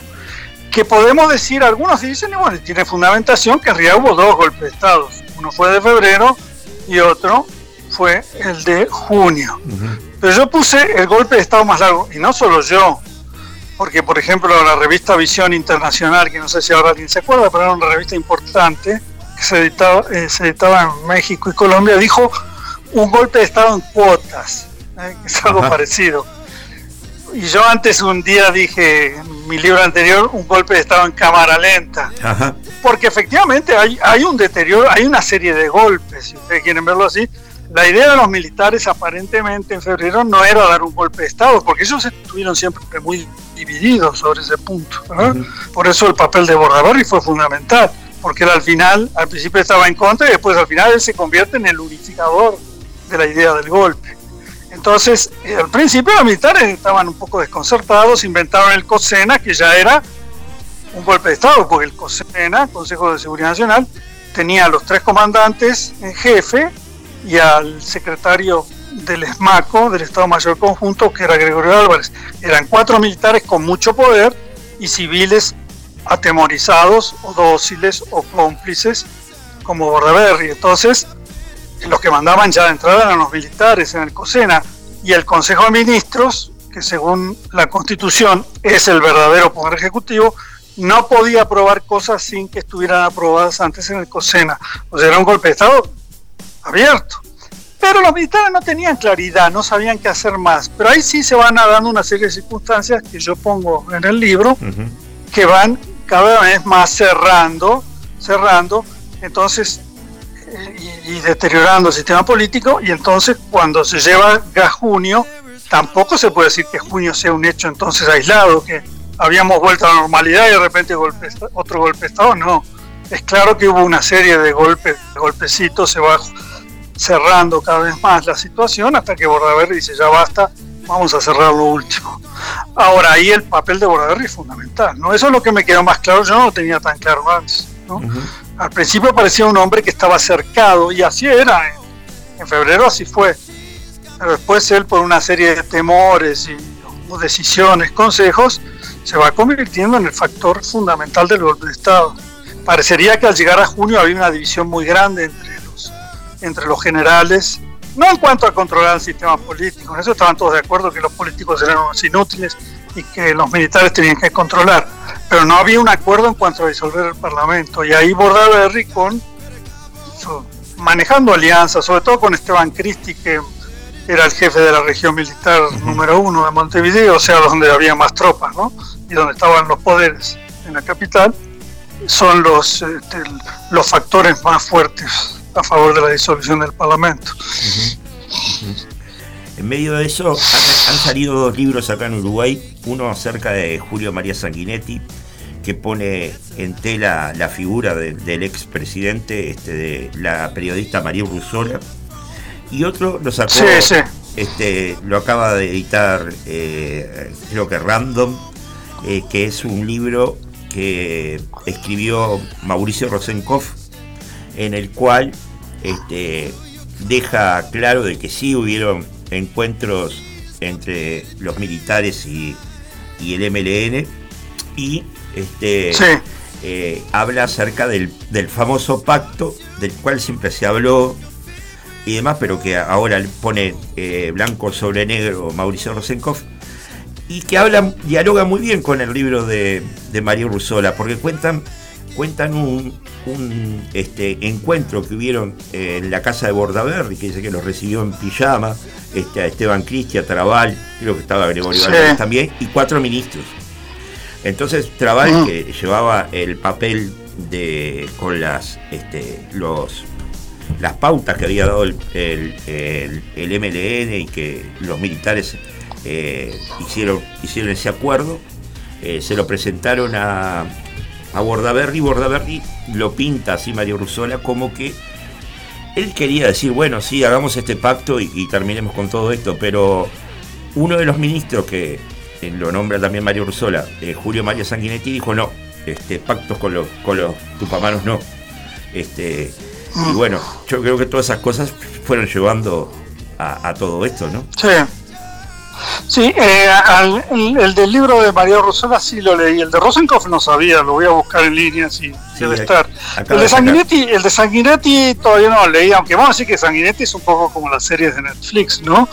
Porque ya va agregando distintas versiones y eso, en fin. eh, Por un lado es como una especie de testigo imparcial o así se presenta, por otro lado es una persona muy comprometida con los hechos, entonces lógicamente una persona así no puede ser muy objetiva, ¿no?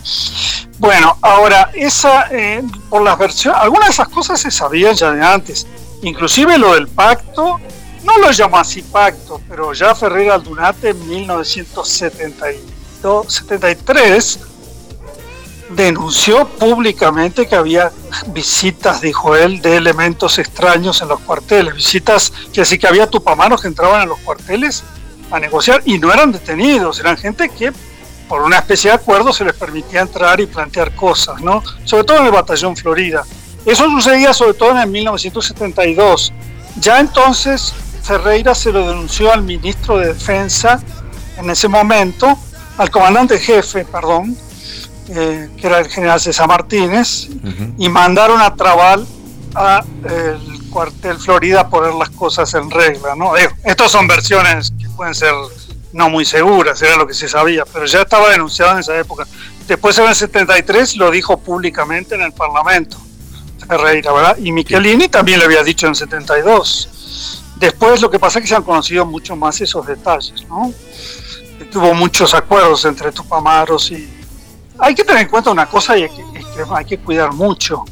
Un prisionero, hay que distinguir los que los que negociaban gente de afuera libres, que nunca estuvieron de acuerdo al final con las propuestas militares, de los que hacían pactos o acuerdos internos. Porque hay que tener en cuenta que un prisionero en esas condiciones brutales nunca es una persona libre, aun cuando le den la posibilidad de negociar o de hablar en con cierta tranquilidad y garantías. Es un prisionero que está sometido a condiciones brutales y eso sí pone muchos, este, vamos a decir, muchos trasfondos a lo que puede suceder. Pero por otro lado, sí había gente en libertad que llegó, inclusive Sendic, dicen que llegó a entrar al, al cuartel Florida para, para, para hablar algo de eso.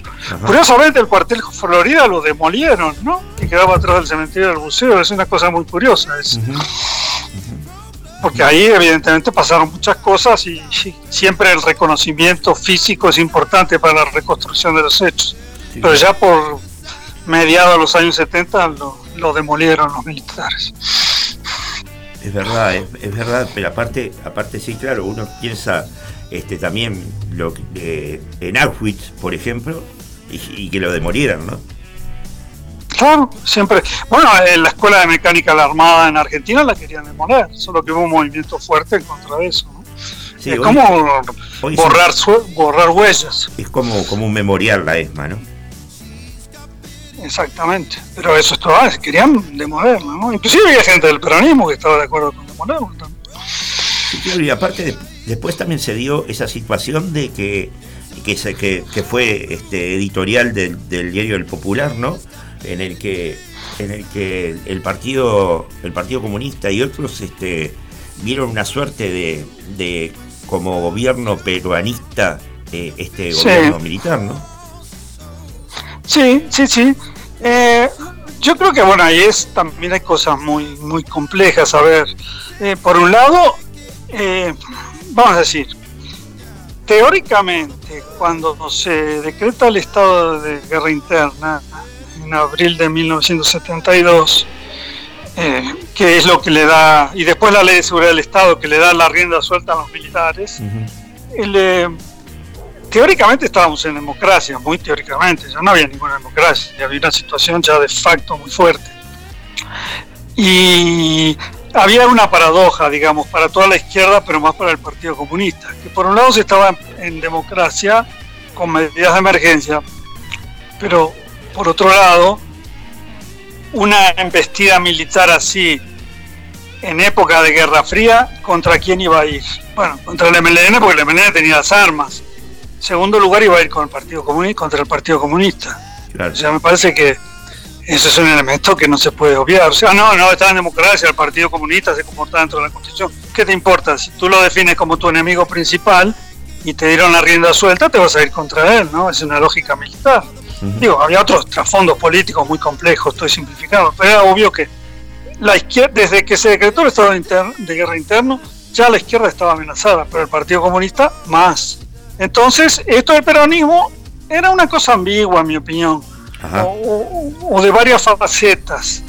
Por un lado, era algo que el Partido Comunista, y no solo el Partido Comunista, también el socialista y otros, podían tener en su agenda, y era la idea de que los militares podían tener un papel progresivo en América Latina y no solo uno reaccionario, como estaba pasando en Perú, que había un gobierno muy autoritario, militar, pero progresista en sus medidas de tipo político, económico y social. Entonces la idea era esa. Y frente a eso sí estaba la ambigüedad de que, bueno, entonces una constitución para qué sirve si no hay una política social progresiva. Pero el Frente Amplio nunca dijo tampoco, cuidado, ni el Partido Comunista de dar un golpe de Estado peronista. Al revés, Arismendi dijo lo contrario, el Partido Comunista no favorecía ningún golpe de Estado. Pero había una ambigüedad muy clara. O sea, el Partido Comunista, el Partido Socialista, MLN estaban entusiasmados, muy entusiasmados con el movimiento militar, con los, con los comunicados 4 y 7, pensando que eso iba a llevar a una, a una medida progresista. Por un lado, pero por otro lado había algo fundamental. Eso podía detener una cosa que ya se estaba perfilando como un ataque muy profundo hacia la izquierda y sobre todo al Partido Comunista. No sé si se entiende, son estas las complejidades de la política, ¿no? Sí, claro. Claro, sin duda. O sea, si, si uno si a usted lo están amenazando y el que lo está amenazando le viene así, bueno, a lo mejor no, no, no te mato a ti, sino que mato al de al lado, uno se siente aliviado, ¿no? Hay algo de eso. Pero estaba elaborado en una teoría de izquierda progresista de que había que hacer ciertas reformas, que si los militares contribuían, eso estaba bien, ¿no? Remarco que siempre dijeron, tanto el Partido Comunista como todo el Frente Amplio, que eso tenía que hacerse sin violar la Constitución, lo cual era totalmente ilusorio, mi opinión. Ujú. Pero ponían también esa, esa reserva. Ahora, tengan en cuenta, tengamos en cuenta que Ferreira Aldunate no es lo mismo, pero hubo algo un poco parecido. ¿eh? O sea, Ferreira buscó, después no, después tuvo un choque muy violento con los militares, pero al principio buscó una especie de acuerdo con ellos para ver si se hacían elecciones anticipadas. Y Bordaberry o Bordaberry renunciaba para hacer elecciones anticipadas o si no se quedaba Bordaberry y él organizaba las, las elecciones anticipadas y ya después quien saliera Bordaberry se iba y quedaban lo más probable es que iban a ganar o Pacheco o Ferreira esas elecciones ¿no? Sí, sí. era una cosa muy muy utópica también aunque también Ferreira siempre, al menos verbalmente siempre dijo que eso debía hacerse respetando la constitución por medio de reformas que, que la, que la constitución permitía, lo cual también era muy ilusoria, ¿no? Pero eso fue, digo, bueno, lo digo porque después se le echan encima al Frente Amplio, pero también con Ferreira hubo un juego un poco, poco ambiguo y después por eso le echaron la culpa de haber propiciado un golpe de Estado de los mismos militares, ¿no? Sí, A, a Wilson. sí, sí. y Aparte, usted nombró recién a, a Jorge Pacheco Areco este, en esa posible en, en esa posible elección ¿no? que podría estar en puja con, Sí. con Wilson Ferreira Donate y es lógico porque Pacheco Areco quería dar la reelección quería que hubiera una modificación de la de la constitución Sí, claro. 67, y aparte recibió muchísimos votos Claro, bueno, usted tiene mucha razón. O sea, el primero que empezó con ese juego fue Pacheco claro en 1970-71, de reformar la constitución para poder hacer un juego que le permitía ser presidente. Lo de Wilson era un poco distinto. La idea de Wilson es la siguiente. Se hacía una ley constitucional. sí Por esa ley constitucional se permitían hacer elecciones anticipadas con balotaje, con segunda vuelta, que en esa época no había segunda vuelta. claro Entonces, ¿cuál era lo que, lo que él pensaba? Bueno, primero él decía, y todo el Partido Nacional decía, que había habido un fraude electoral en el 71 a favor de Bordaberry. Entonces, había que rehacer esa, esa irregularidad. Llamar a elecciones, no solo por capricho, sino porque había habido un fraude. Entonces, había que reponer las elecciones con una ley especial, constitucional, introduciendo la segunda vuelta. Obviamente, ¿qué era lo que pensaba Wilson? Si vamos a una, a una primera vuelta, van a votar Partido eh, Colorado, Pacheco, Partido Nacional, Ferreira, Partido eh, Frente Amplio, Sereñi. Van a ser los más votados Pacheco y Ferreira. Vamos a la segunda vuelta, ¿quién vota? Los Colorados votan a Pacheco y a Wilson lo votan los blancos más el Frente Amplio, porque obviamente la gente del Frente Amplio va a preferir siempre a Ferreira. Tiene un programa en algunos aspectos co- coincidente con, con la reforma del Frente. Entonces era el juego que era muy transparente, era como decir, hago esto para ganar yo. Pero cuidado, Wilson siempre fundamentó, primero, que había habido un fraude que había que corregir. Y segundo, que había que hacer un gran acuerdo con todos los partidos políticos para arreglar la crisis y la situación económica y que Bordaberry era incapaz de hacerlo, lo cual era muy evidente que era cierto, ¿no? Entonces más o menos ese era el panorama, ¿verdad? sí sí sí un Por otro lado, Sereñi fue en realidad el primero que introdujo en febrero de 73 la propuesta de que eh, Bordaberry tenía que renunciar, ¿no? Eso lo, lo propuso directamente Sereño. Mire usted, este, usted hace un- unos minutos decía de que Wilson Ferreira el Durante después fue muy duro con, con los militares, ¿no? Y, y eso es real, Sí. porque aparte uno recuerda, por ejemplo, el discurso de Concordia, que, que, eh, acá en Montevideo y en el Uruguay nos lo pasábamos en cassette, en cassette piratas, ¿no? Este, en el que hablaba muy Ah. duramente de Gregorio Álvarez, pero sin embargo después Ah, en el ah. año 86, eh, tras el pacto de Anchorena, eh, se pone a favor de la ley de caducidad, ¿no? Sí, bueno, para ahí vamos a hacer lo siguiente. Wilson en febrero trata de hacer un convencimiento. Él trató, él dice que todos los militares de distintas corrientes vinieron a hablar, no que lo fue a buscar, que lo vinieron a buscar. Eh, entonces él hizo esa propuesta directamente o por medio de la gente de él.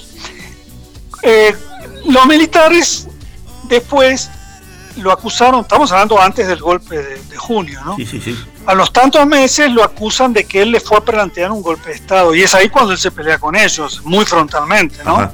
Porque él interpreta que lo están calumniando eh, y, de a, y a partir de ahí su, su posición ya con los militares fue muy fuerte. Eso contrasta con Sereñi. Sereñi fue siempre crítico de la, de la intervención militar, pero era una crítica suave porque, porque los principales partidos del Frente Amplio simpatizaban con el movimiento militar. Entonces Sereñi, como presidente del Frente Amplio, aunque él no estaba convencido de, de ese peruanismo, entre comillas, no podía confrontar a sus propios partidos, digamos. Entonces, él ma- siempre fue crítico ¿eh? de la posición militar, pero muy suave. Era como una especie de crítica, incluso hasta un poco amistosa.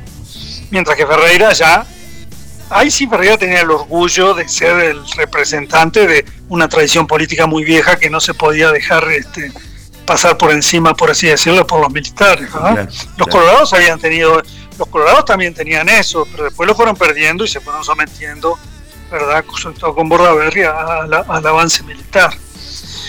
Eh, bueno, aunque Jorge Valle ya vemos que también se, en determinado momento se enfrentó, ¿verdad? Bien, pero eh, entonces eh, este enfrentamiento fue anterior ya. Cuando llega el golpe de Estado unos días antes, Ferreira dice algo que es totalmente cierto. Dice, los militares están diciendo que ellos no responden a intereses económicos y están respondiendo más que nunca. Y es así, porque el libro que yo hago sobre la huelga general y el sindicalismo es una cosa es decir, muy clara cómo las Fuerzas Armadas durante la dictadura se ponen a favor del el empresariado contra los trabajadores y los sindicatos. Claro, con esta idea de que había que recuperar que los sindicatos estaban llenos de infiltrados comunistas, pero con esa idea ellos hacen una política muy proempresarial y represiva hacia los trabajadores, increíblemente represiva, inclusive violentamente represiva contra... Y es, es claro lo que dijo Ferreira, se pusieron al servicio de los intereses económicos como nunca había sucedido, o casi nunca, en forma tan clara en la historia del país. Entonces Ferreira ahí cada vez se va radicalizando. Ahora vamos a ver una cosa. Eh, tanto la calle como Jorge Valle después dijeron una cosa que es muy cierta. Ferreira se va al exilio y, y con quién con qué uruguayos tratan el exilio pues con la izquierda porque eran los que estaban exiliados Claro, ¿no? claro. Entonces, él ya va muy radicalizado. En esta radicalización contra los militares hay una convicción democrática de Ferreira, pero también, insisto, hay una cosa. Hay el orgullo de un partido que siempre había estado por encima de los militares. Los militares o los combatían en la época de las guerras civiles porque los militares eran colorados, o estaban sometidos a los gobiernos civiles blancos o colorados. Y Ferreira, como pasó otro político, no podía admitir que ahora los militares les estuvieran dando órdenes o pretendiendo dar dándoles órdenes a los a los civiles políticos. Entonces ahí había algo que, de orgullo, digamos, de, de clase política. Pero a su vez también Ferreira eh, ese radicalismo lo sustancia con una alianza cada vez mayor con la gente de izquierda en el exilio, sobre todo con el Partido Comunista, que era la fuerza más organizada Claro. del exilio uruguayo, ¿verdad? Claro. Ahora, Ferreira, ahí hay una cuestión de que. Usted sabe que un profesor de historia, Carlos de Masi, le hicieron no sé qué cuántos líos hace unos años por decir lo mismo que yo estoy diciendo ahora, lo dijo más fuerte, pero estaba diciendo eso, ¿no? Ajá. Le hicieron todo un escándalo, como que estaba vituperando la figura de Ferreira. Es evidente, dijo de Masi, que Ferreira se equivocó, porque perdió visión. Él pensaba que iba a haber una especie de sublevación antimilitar si él volvía a Uruguay, ¿no? Tenía que volver por varias razones, pero él pensaba que de paso podía haber una especie de, de movilización popular este, muy estricta en contra del gobierno si lo apresaban a él. Hubo una movilización popular para recibirlo, pero muy pacífica, como suelen ser en Uruguay por lo demás, y lo llevaron preso y no pasó nada.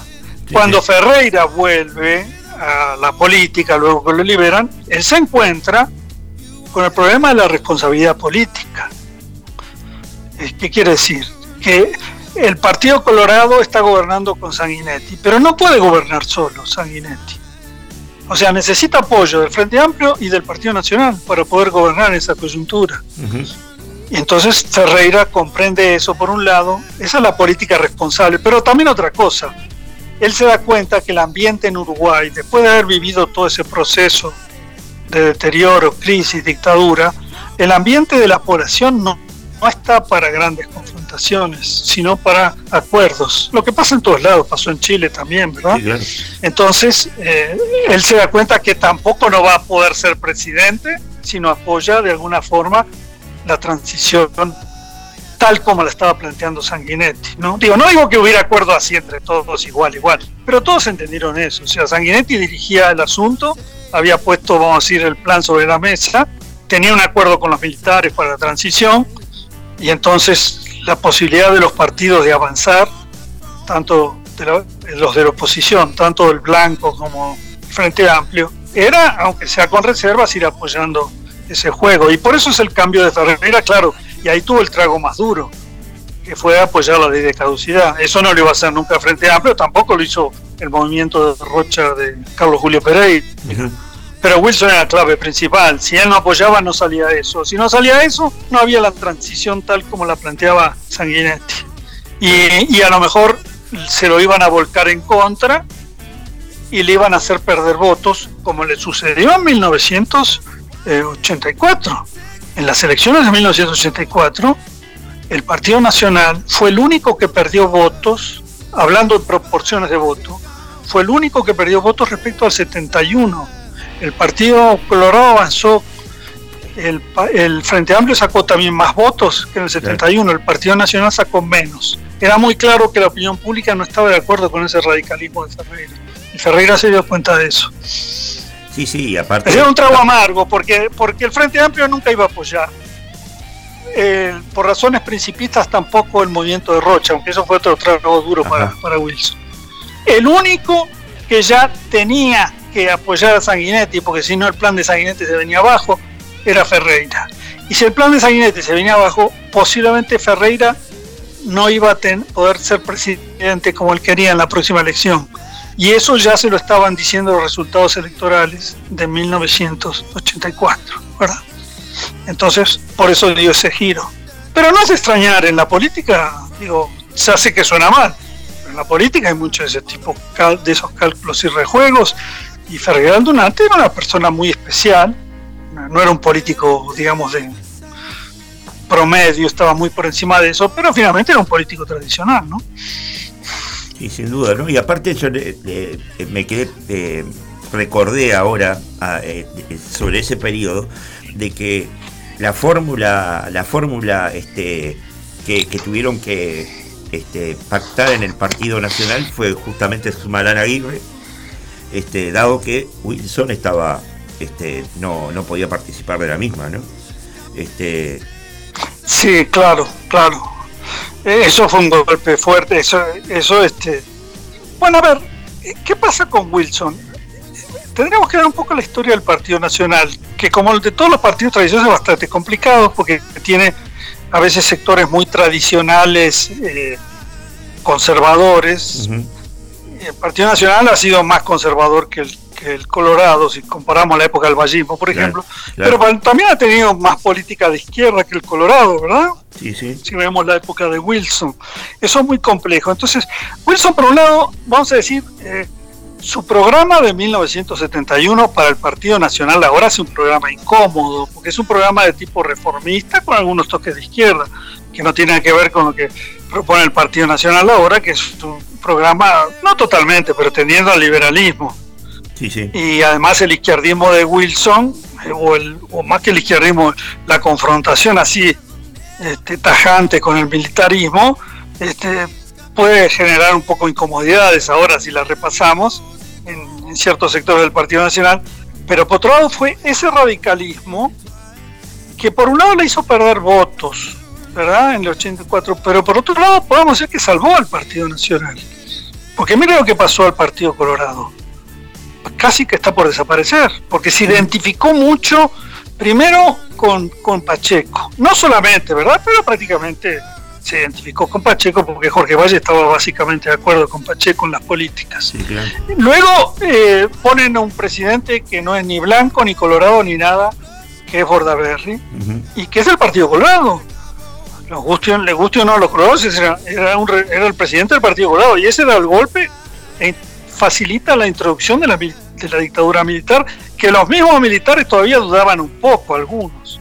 Entonces, es un presidente del Partido Colorado el que da la posibilidad de ingreso definitivo a la dictadura. Luego, realmente muy hábilmente y con mucho realismo, entonces Sanguinetti hace la transición, pero ya se ve que a pesar de todo va perdiendo cada vez más votos. ¿Por qué? Porque se va identificando mucho con ese proceso de deterioro y dictadura.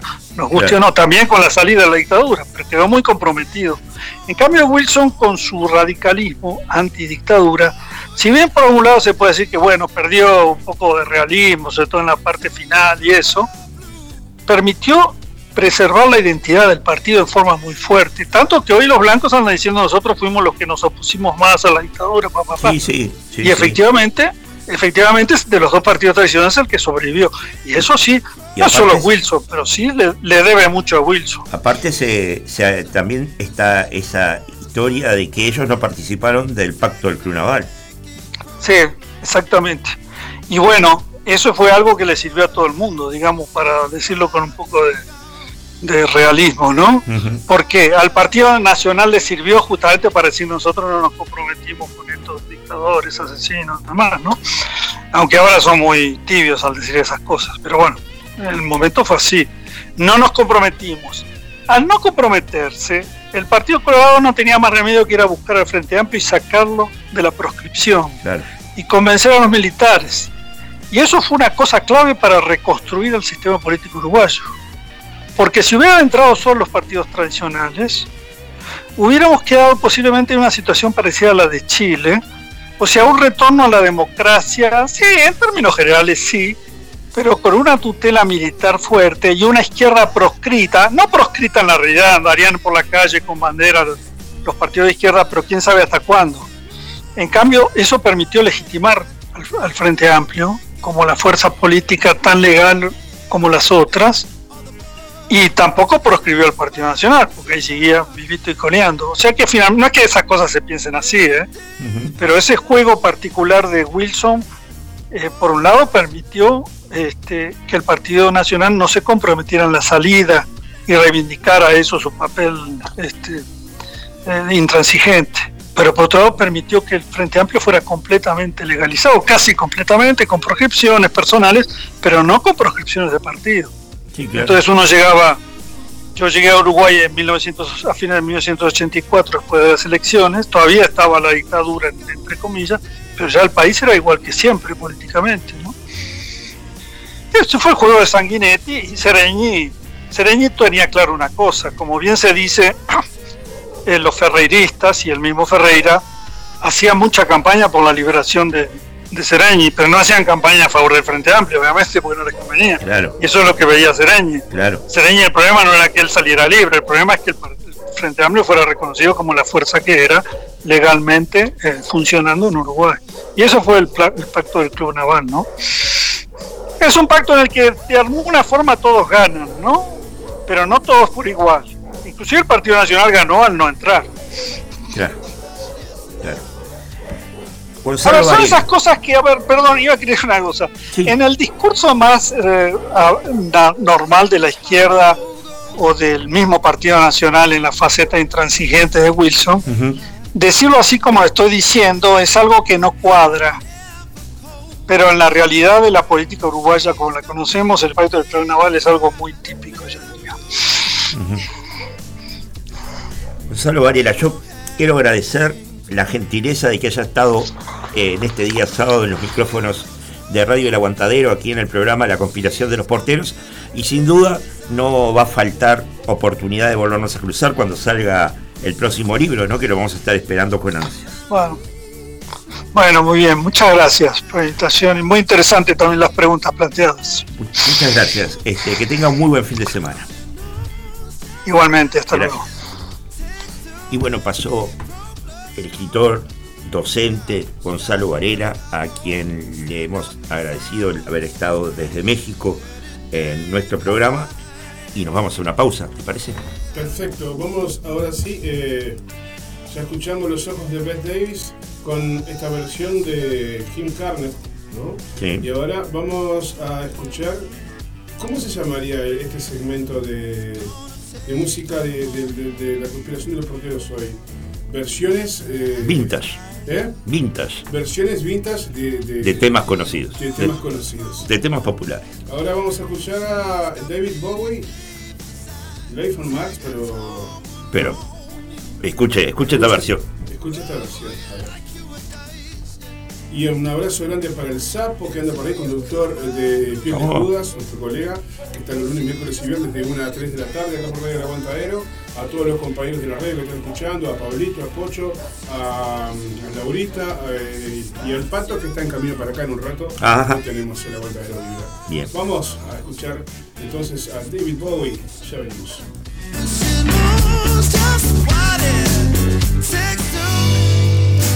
It's a god awful small affair for the girl with the mousy hair. But her mommy is yelling no, and her daddy has told her to go. But her friend is nowhere to be seen. Now she walks through her sunken dream to the seat with the clearest view. And she's hooked to the silver screen. But the film is a saddening bore. For she's lived it ten times or more. She could spit in the eyes of fools as they ask her to focus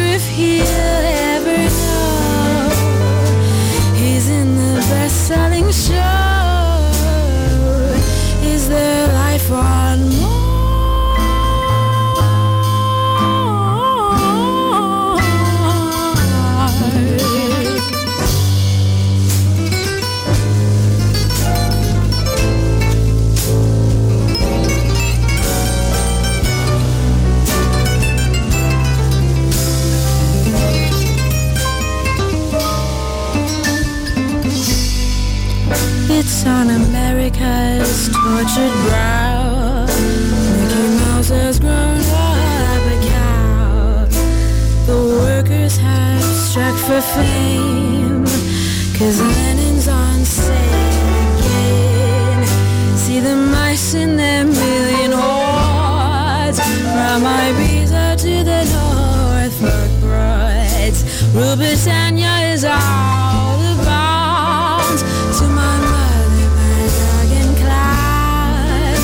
But the film is a saddening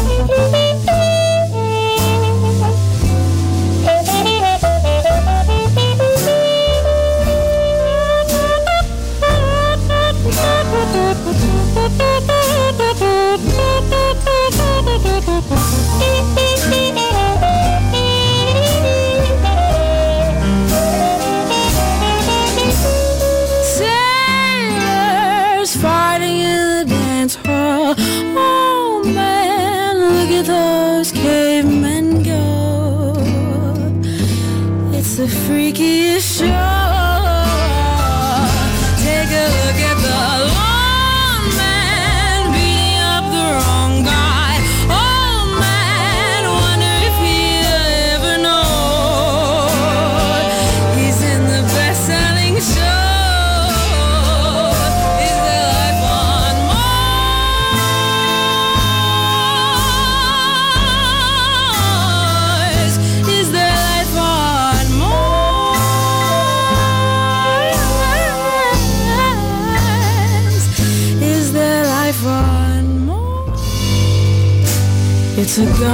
God small affair for the girl with the mousy hair. But her mommy is yelling no, and her daddy has told her to go. But her friend is nowhere to be seen. Now she walks through her sunken dream to the seat with the clearest view. And she's hooked silver screen.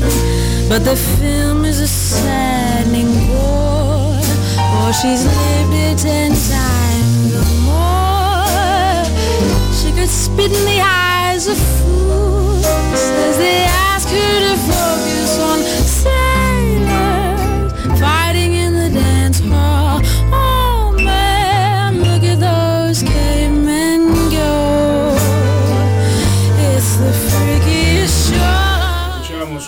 hermosa versión de Life on Mars, una voz femenina muy linda. Muy bien. Y seguimos aquí en Radio El Aguantadero, La Conspiración de los Porteros, desde el pueblo Victoria, Montevideo, República Oriental del Uruguay. Y ya estamos en línea con el director de la Unidad Reguladora de Servicios de Comunicaciones URSEC, Pablo Siris, a quien le damos los buenos días y le agradecemos la deferencia de habernos atendido en este día sábado. Buenos días, Pablo. Muy buen día, Leopoldo. Es un placer, como siempre, estar allí en la conspiración de los porteros y bueno, y además un, placer enorme poder estar en contacto con tu audiencia. Y lo, que nos convoca en este, en este sábado es una serie de, digamos, una cadena de, Twitter que hoy X, como le, quis- le quiso poner Max a, a a la red, en la cual intentabas explicar lo que denominaste el gigantesco enredo que ha armado el gobierno con el precio de las frecuencias de banda de 850 MHz, cuya asignación vence en junio del 2024.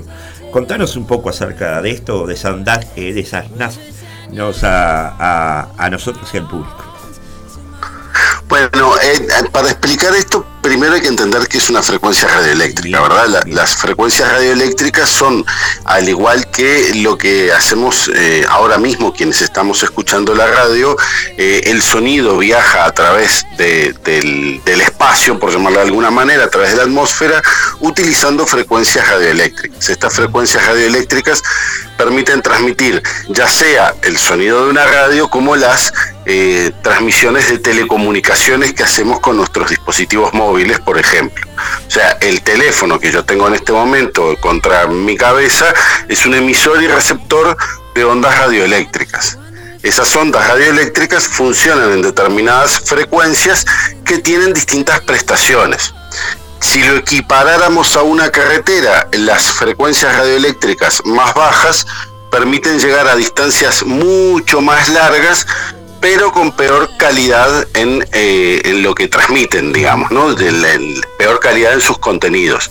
Las frecuencias, en cambio, más altas, las que tienen mayores velocidades de frecuencia, permiten llegar a distancias más cortas, mucho más cortas, por cierto, pero con calidades muy superiores. Es lo que sucede, por ejemplo, en las, ban- en las radios AM y FM. Las emisoras AM llegan lejísimos, pero se sienten bastante mal. En cambio, las emisoras FM manejan distancias mucho más breves, pero la calidad de sonido es superior e incluso nos permiten eh, transmitir en estéreo, cosa que en AM es imposible. Eh, transmitir en estéreo con contenidos digitales, etcétera, hay muchas otras prestaciones. Las frecuencias radioeléctricas en nuestro país hasta el año, hasta el fines de los 90 y principios del 2000 se utilizaban fundamentalmente para comunicaciones de radio. las telecomunicaciones móviles no existían hasta ese momento. Y se asignaban esas frecuencias con resoluciones del Poder Ejecutivo. ¿no? Eh, simplemente el Poder Ejecutivo decía, bueno, vos querés poner una radio tal, te doy la frecuencia, querés poner un canal de televisión tal, te doy la frecuencia, querés usar radios para uso propio, para intercomunicarte tú con tu empresa, este, etcétera, te doy la frecuencia tal. A partir de que surgen las telecomunicaciones móviles y empiezan las gra- la gran demanda de frecuencias a estos efectos, se empiezan primero a asignar directamente y luego eh, cuando aparece un mercado ya competitivo se empiezan a asignar esas frecuencias por subastas. La primera subasta 2003 y le siguieron subastas, la última fue en, eh, en el 2000, ahora mismo en mayo de este año, la, fre- la famosa frecuencia de 3,5. Espera un Pero el mecanismo que corresponde eso. es la subasta. Pablo, antes de llegar a eso, porque vos hablaste del Poder Ejecutivo en algún momento, hace unos segundos, ¿no?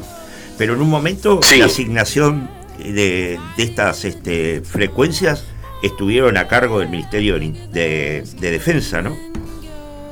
Efectivamente, en la época de en la dictadura e inmediatamente después de la salida de la dictadura, estas frecuencias eran asignadas a través del Ministerio de Defensa, luego pasaron por un periodo relativamente breve a Antel, cuando se pretendió sacar de la órbita de defensa, pero antes de que estuviera el Ministerio de Industria y Energía, y luego sí se creó en el ámbito del Ministerio de Industria, Energía y Minería una, un área de la Dirección Nacional de, Comunica- de Telecomunicaciones que pasó a cumplir esa función. Y ya bastante después, en el 2001, surgió la URSEC como organismo regulador del espectro radioeléctrico, de las frecuencias que se asignan y de las telecomunicaciones en general. Igual antes de eso, yo recuerdo que lo último que firmó Sanguinetti en su segunda presidencia fue otorgar 30 frecuencias a distintos operadores, entre ellos estaba Abel Duarte, que tenía no solo una acá, sino también en Florida. Este, y Es que así fueron- mismo. Es, es así, ¿no? Sí, porque el Poder Ejecutivo sigue manteniendo la potestad de otorgar eh, las frecuencias. O sea, aun cuando se hace una subasta, aun cuando se garanticen mecanismos competitivos en nuestra legislación, siempre es el Poder Ejecutivo, hasta ahora sí lo establece nuestra norma, quien tiene la última palabra para dar o dejar de dar una de otorgar o dejar de otorgar una frecuencia o una licencia. Hasta ahora eso sigue siendo así. Lo hace en este momento el presidente de la República en eh, firmando conjuntamente con el ministro de Industria, Energía y Minería. Bien. Ahora llegamos al año 2003 y la subasta. Exactamente. En el 2003 empezaron a otorgarse las, las frecuencias que se utilizan para telecomunicaciones móviles a través de subastas. Y por supuesto las primeras frecuencias que se empezaron a dar fueron las más bajas, las que como les explicaba al principio, permite llegar a mayores distancias con eh, a- aun cuando tengan menores prestaciones, ¿no? Esas frecuencias a su vez eh, se, convirtieron, se transformaron como en el basamento, en, en- en los cimientos de toda la estructura de telecomunicaciones, no solo en nuestro país, sino en el mundo entero.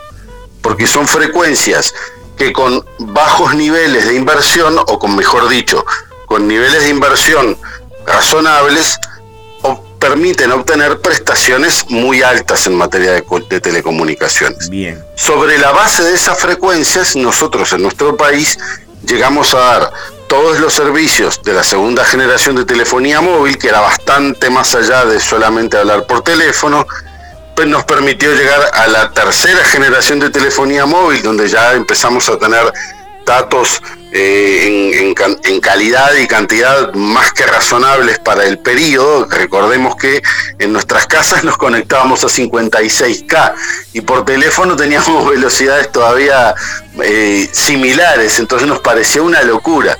Luego llegó el 4G y hoy el 5G. Pero todo eso se ha basado en estas frecuencias de 700, 850, 1700 MHz, etcétera.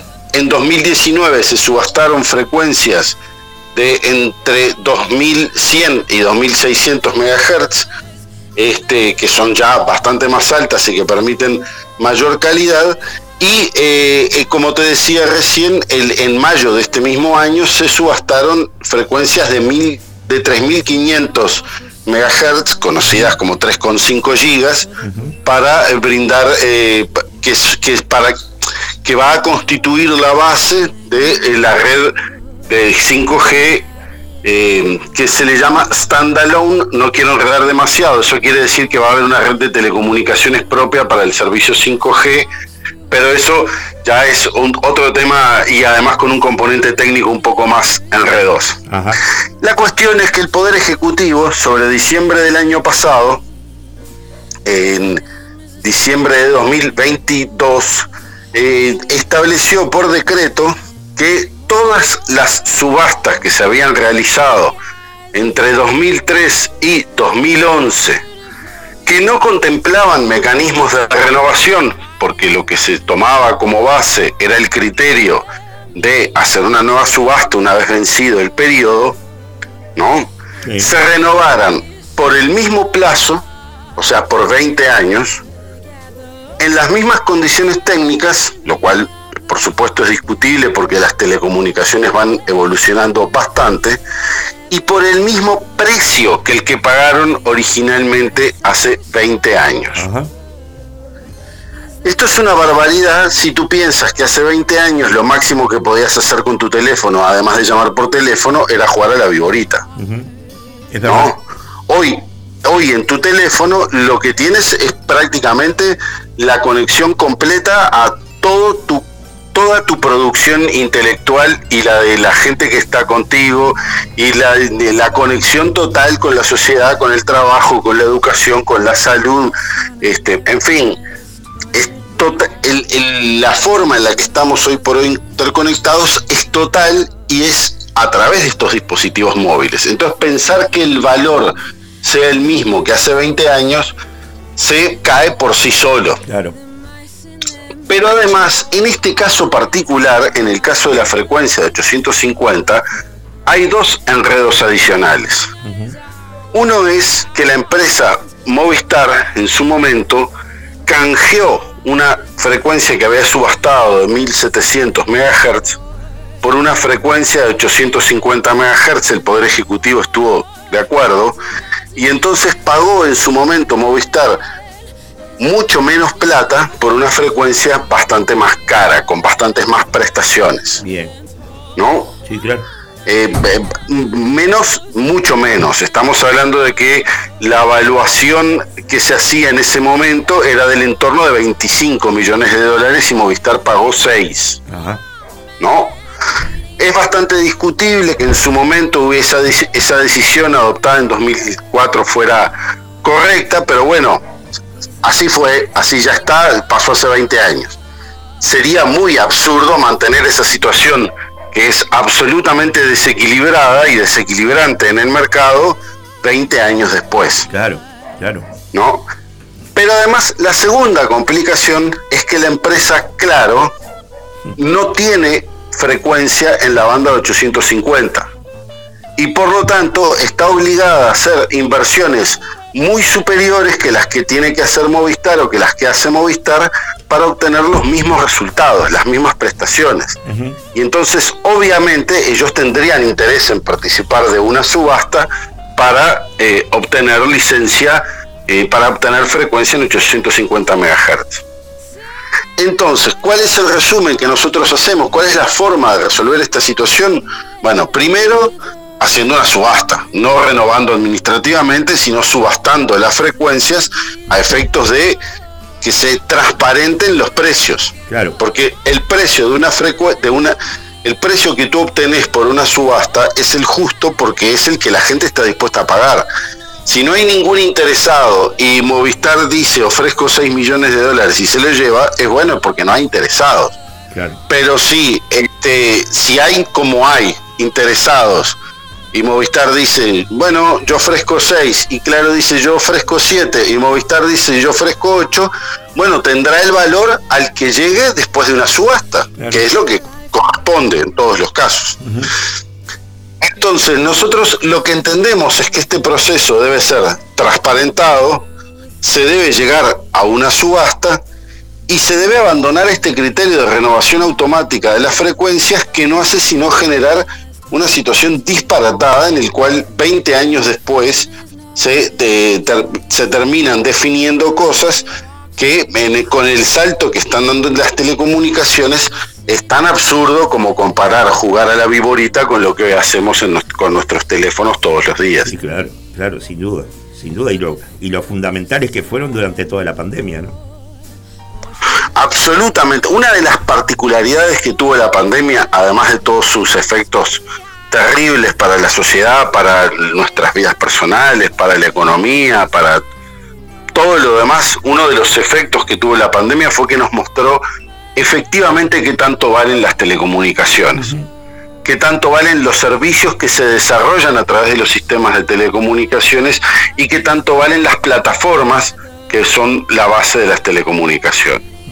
Es impresionante porque nos ha, eh, eh, hoy por hoy podemos decir que somos el homo tele, telecomunica- telecomunicacionensis, por llamarlo de alguna manera.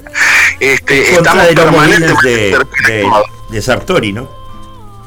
es bueno, tal- pero es que te- termina siendo una situación eh, casi delirante donde, eh, insisto, tenemos en nuestros dispositivos móviles en la mano este, capacidades que eran impensables para un científico de la NASA hace 20 años atrás. ¿No? Y hoy la tenemos en el bolsillo cualquiera de nosotros. Y lo- a veces lo terrible es que lo usamos para ver puro TikTok, pero, pero lo cierto es que tenemos allí una herramienta eh, de capacidades maravillosas y gigantescas que nos ha transformado la vida. La pandemia lo que nos permitió es la ver la importancia de que haya una inversión pública, efectiva, de calidad, que democratice las telecomunicaciones porque permitió que todas y todos siguiéramos con nuestra vida con relativa razonabilidad en el medio del drama que fue esto para el mundo entero. ¿Qué diferenció Uruguay en ese momento del resto del planeta? Que teníamos una infraestructura de telecomunicaciones que nos permitió seguir adelante con pequeños ajustes en la vida. Claro. Y de hecho nos mostró, nos mostró también la pandemia esos, esos limitadísimos lugares en los que esa política pública no había llegado. O sea, uno dice, tenemos, eh, tenemos conexión a 4G en el 97% del territorio. Bueno, el 3% ese que faltó nos rompió los ojos, ¿no? Lo mismo, tenemos 87% cubierto con fibra óptica. Bueno, ese 13% que faltaba nos rompió los ojos. ¿Por qué? Porque tuvieron dificultades para resolver su situación en el medio de la pandemia y bueno, bueno es que se termine de completar esos, esos espacios. Sin embargo, con decisiones con las que, como las que ha tomado el Poder Ejecutivo, que son tan erráticas en materia de telecomunicaciones, las inversiones están viendo, se están viendo severamente comprometidas y severamente comprometidas y las capacidades que tiene la, nuestra industria de telecomunicaciones para seguir adelante, para seguir haciendo las inversiones que se necesitan para mantenerse en la vanguardia en la que algún día nuestro país supo estar, se empiezan a dificultar realmente. Vos en esa línea terminás este, afirmando que merece menos atención a los mayas oro y más preocupación por el país y su gente, menos favores a los amigos y más reglas de juego claras. Exactamente, de eso se trata. Si nosotros tenemos reglas de juego claras y si, y si pensamos en el interés de los más y no en el interés de los menos, bueno, allí tenés la, una buena base de política pública en cualquier área. En el área de las telecomunicaciones particularmente, esa base de política pública es, es- está además eh, acompañada de valores éticos que yo entiendo que deberían ser imprescindibles en la actividad en la actividad del Estado. Y bueno en- entiendo que es la base sobre la que deberíamos trabajar para tener esto.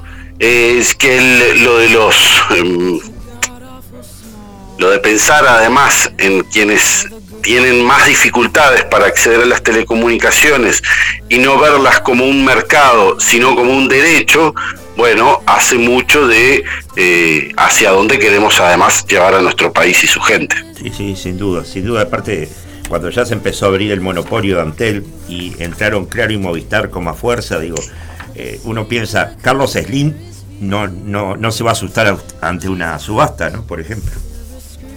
No, no, por eso te decía, si tú querés ver cuánto vale un- una frecuencia, y bueno, fíjate, ahora eh, el, el principal accionista de Movistar empieza a ser uno de los principales fondos de inversión de Arabia Saudita, Ajá. ¿no?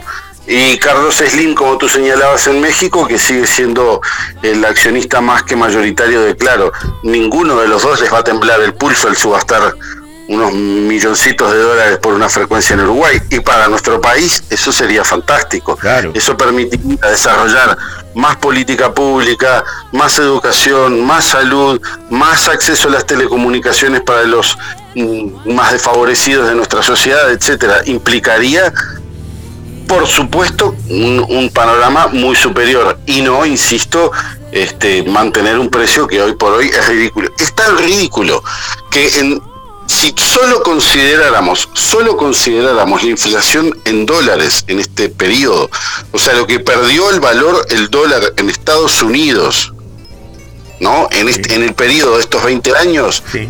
esas frecuencias hoy, hoy valdrían 10 millones de dólares Ajá. solo tomando como base eso. Y por supuesto que en una subasta, este eh, automáticamente empezarían un- una oferta permitiría llegar a valores muy superiores a eso. Pero solo el valor del, de- del solo en lo que se devaluó el dólar en ese mismo periodo te lleva a pensar en una base de 10 millones de dólares. Y por supuesto, eso sin contar lo que se ha transformado el mercado de las telecomunicaciones. Claro. O sea, te- reitero, hace, hace 20 años los primeros SMS fueron que yo, que yo por lo menos pasé y vi, fueron por el 2003 precisamente. Imagínate cómo ha cambiado el mundo desde ese periodo hasta ahora. Ver el identificador de llamada en el 2003 ya era para los teléfonos caros, no era para el teléfono que tenía, para el Nokia 1100 que teníamos en el bolsillo. Entonces, eh, nada, es, es, es una transformación que, que no podemos dejar de considerar eh, también en, en plata, por llamarlo de alguna manera. No, y aparte estamos en un país que la gente se olvida, ¿no? Pero que, que tiene uno de los mejores data centers de la región.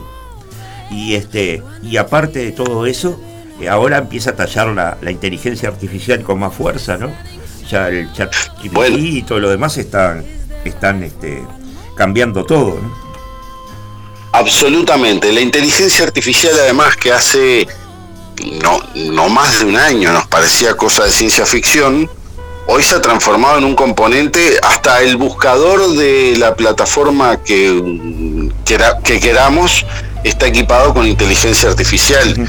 Ya no busca por palabras claves, sino que busca por inteligencia artificial tomando como base eh, nuestra, nuestras propias búsquedas, nuestros propios intereses, la película que vimos anteriormente, etcétera. Entonces sabe que si yo pongo eh, Valle, eh, es más probable que sea el Valle de las Sombras que el Valle de los Caídos. Claro. Este, y es, es impresionante cómo cambia radicalmente la forma en la que se comportan estos dispositivos, la velocidad con la que vamos a trabajar, lo rápido y fácil que se van a poder hacer las cosas. Y eso requiere mi- multiplicar por millones nuestra capacidad de cómputos, por eso es tan importante el data center que tú señalabas, y, nos y, y requiere además transmitir, multiplicar por cientos y cuidado si no por miles nuestras capacidades de transmisión de datos. Sí, sí. Entonces, eso, eso requiere en telefonía móvil frecuencia, frecuencia, frecuencia, frecuencia. Y para poder dar frecuencia, frecuencia, frecuencia, frecuencia, pues bueno, se necesita una política pública, una política de Estado que esté pensando en, en los usuarios y no en las empresas. Totalmente. Porque si pensamos en las empresas, entonces, por supuesto que al- a cualquiera de los empresarios que mencionábamos anteriormente, mínima rentabilidad con, perdón, máxima rentabilidad con mínima inversión está en la tapa del libro de cualquier libro de economía, ¿verdad? Claro, claro, sin duda. Pablo, quiero agradecerte que hayas estado una vez más acá en, los micrófonos de Radio El Aguantadero, este, la conspiración de los porteros. Y sin duda, en el año te voy a volver a molestar, porque ya que estuvimos hablando de Carlos Slim, quiero ver cómo, cómo se regula eso de que ningún extranjero puede hacer uso de nuestras de nuestras este, frecuencias y de nuestras este, por ejemplo ser director de, o dueño de una de una radio acá en Uruguay. Cómo no, será un placer enorme. Así, cuenta con eso. Fuerte abrazo y muy buen fin de semana.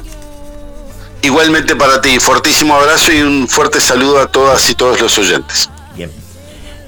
Y bueno, pasó el director del URSEC, este, Pablo Siris, a quien una vez más tuvimos en la conspiración de los porteros. Nos vamos a una pausa.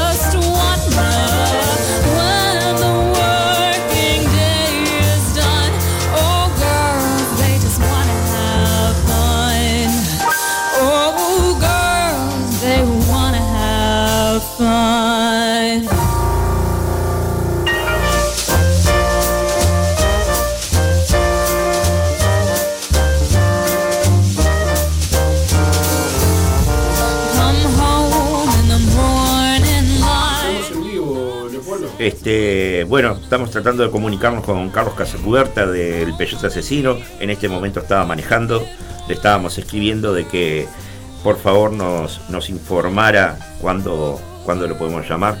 Eh, que no sea muy tarde porque tengo, tenemos una última entrevista todavía pactada.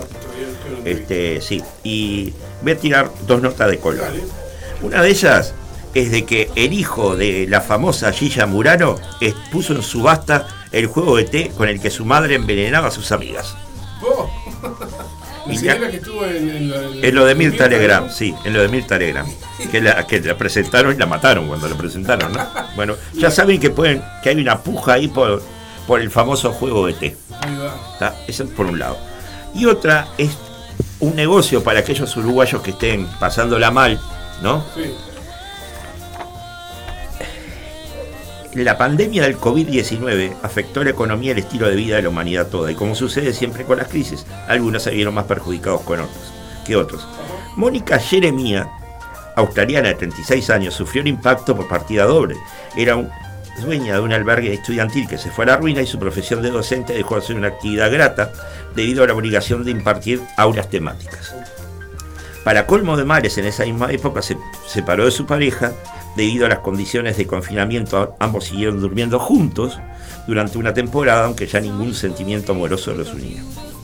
Ah, Entonces le estaba yendo todo horrible, hasta que se le ocurrió la famosa, la famosa idea, la fabulosa idea, ¿no? De crear y empezar a practicar el hot bedding, bedding, ¿tá? ¿Por qué? Bed, bedding, ¿tá? Este, ya, ya le cuento qué es, ya le cuento. Este, bed de cama, ¿no? Sí. ¿Tá? Ah, O sea, de, y termina ing, o sea, es el presente continuo de, este, de un verbo que es como utilizar la cama, claro. algo así, ¿no? Entonces no, se empezó, consiste en alquilar a una persona desconocida la mitad de la propia cama, sin que la proximidad física devenida de dicho contrato suponga algún tipo de contacto erótico o sexual. La mujer asegura que esta práctica le ha permitido ganar unos mil dólares australianos, cerca de 640 de los estadounidenses, por mes. El hot bidding eh, es excelente para las personas que son capaces de desconectarse emocionalmente y dormir al lado de otra persona de forma totalmente respetuosa y sin ataduras. Es la situación perfecta, especialmente si eres sapio sexual como yo y prefieres el compañerismo a lo físico. O sea, este, acá tienen una salida, un, un nicho de, de- de- económico muy interesante, ¿no? Yo me voy a filmar durmiendo a ver si eso deja plata, entonces. Claro, no, pero no es filmarte, es compartir la cama con otro. Ah, yo pensé que Un desconocido. Pensé que era a través de una cámara web. Eso No, no, no, un desconocido o una desconocida. Le alquilás la mitad de tu cama. Habla, o sea, eso es. Pero no puede haber este, contacto sexual ni erótico. Es dormir Es dormir y nada más. y nada más. Y nada más. En la misma cama, sin. sin, to- sin La persona esta, Monique, Monique, Jeremía, duerme del lado derecho, perdón, del lado izquierdo y el pasajero circunstancial o pasajera circunstancial duerme del lado huésped, derecho. El huésped, de- El huésped. El huésped del momento. El huésped de cama. Eso es como, o sea, que te alquilan eh, la, la mitad de la cama. Exacto, exacto, exacto. No, muy fuerte. Vamos a ver si nos podemos comunicar con este buen hombre y si no, la dejaremos para otro día. El peyote asesino. ¿Cuándo se presenta el Está Peyote Asesino? manejando, no está- Viernes 22 de septiembre a las 21 horas. Bueno, si hoy no nos podemos comunicar, vamos a andar justito con eso. Muy buena la selección musical, gracias querida. Estamos haciendo eh, hoy una selección musical de clásicos del Ah, rock, de la perfecto, música te pop, saco. Versionadas eh, al mejor estilo vintage eh, o jazz o como quieran llamarlo, al mejor estilo de los años 20. Y bueno, vamos de los años 20, nos vamos a los 90 y ahora el 2023. Al 2023 Porque y vamos a hablar del regreso del Peyote Asesino este, con Carlos Casacuberta, a quien le damos los buenos días y le agradecemos Buen día. la, difer- la diferencia de haber estado hoy en Radio El Aguantadero. Muy buenos días, Carlos.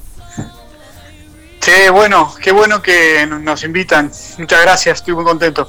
Arriba Carlos, un abrazo enorme. Este, y bueno, con- contanos un poco de este regreso del Peyote Asesino este viernes 22 de septiembre a las 21 horas en Sala del Museo.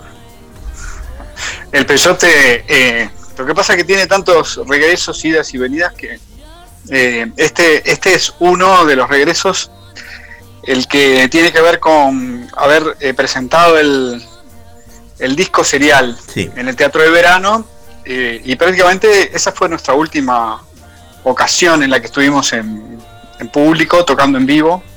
Y bueno, y siempre es muy agradable volver a, al escenario y volver a tocar. Así que ahora en el- la sala del museo estamos planeando este, este show que tiene mucho que ver con, con las canciones de este disco serial y con nuestras canciones de siempre y con poder este, juntarnos con la gente de vuelta, ¿no? Es un show que está como en la línea post pandemia, un show en un lugar que a mí me gusta mucho, que es la sala del museo, que es eh, un lugar espacioso. No sé qué pasa ahí en la sala del museo, pero como la gente se mueve.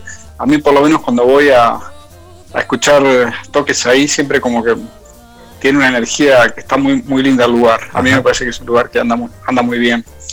Entonces, bueno, estamos ahí. eh, eh, el local prácticamente se está llenando ya con las entradas que hay vendidas. Este, las estamos eh, ofreciendo en Red Tickets. Y bueno, está todo como caminando para, para que este show sea un show precioso. Sin duda, sin duda. Dice el colega muy querido Carlos Dopico, el peyote continúa pateando vitrinas, sacudiendo el avispero y desplegando una energía contagiable. ¿Eso dice Dopico? Eso dice Dopico. Bueno, mandar un abrazo. Sí, lo dice, lo dice, lo dice acá en la gacetilla, la gacetilla. Yo con Carlos hace años que no hablo, pero bueno, este, viste que Carlos anda en la movida, pero antes se lo veía más en los medios, ¿no? Bien, Dopico. Sí, escribió su libro, aquel, aquel libro de como de, de grandes este, de grandes sucesos y, y anécdotas de, la música uruguaya, ¿no? Sí, sí, es sí, un lindo verdad. libro. que- Es verdad. sí. Y bueno, contanos Bueno, un poco bueno. acerca de Serial. Este, bueno, te das cuenta que era un desafío muy importante hacer este disco. Nuestro disco anterior eh, estaba lejos en el tiempo, Terraja, y bueno, fue hecho en condiciones muy especiales, con una producción muy ambiciosa.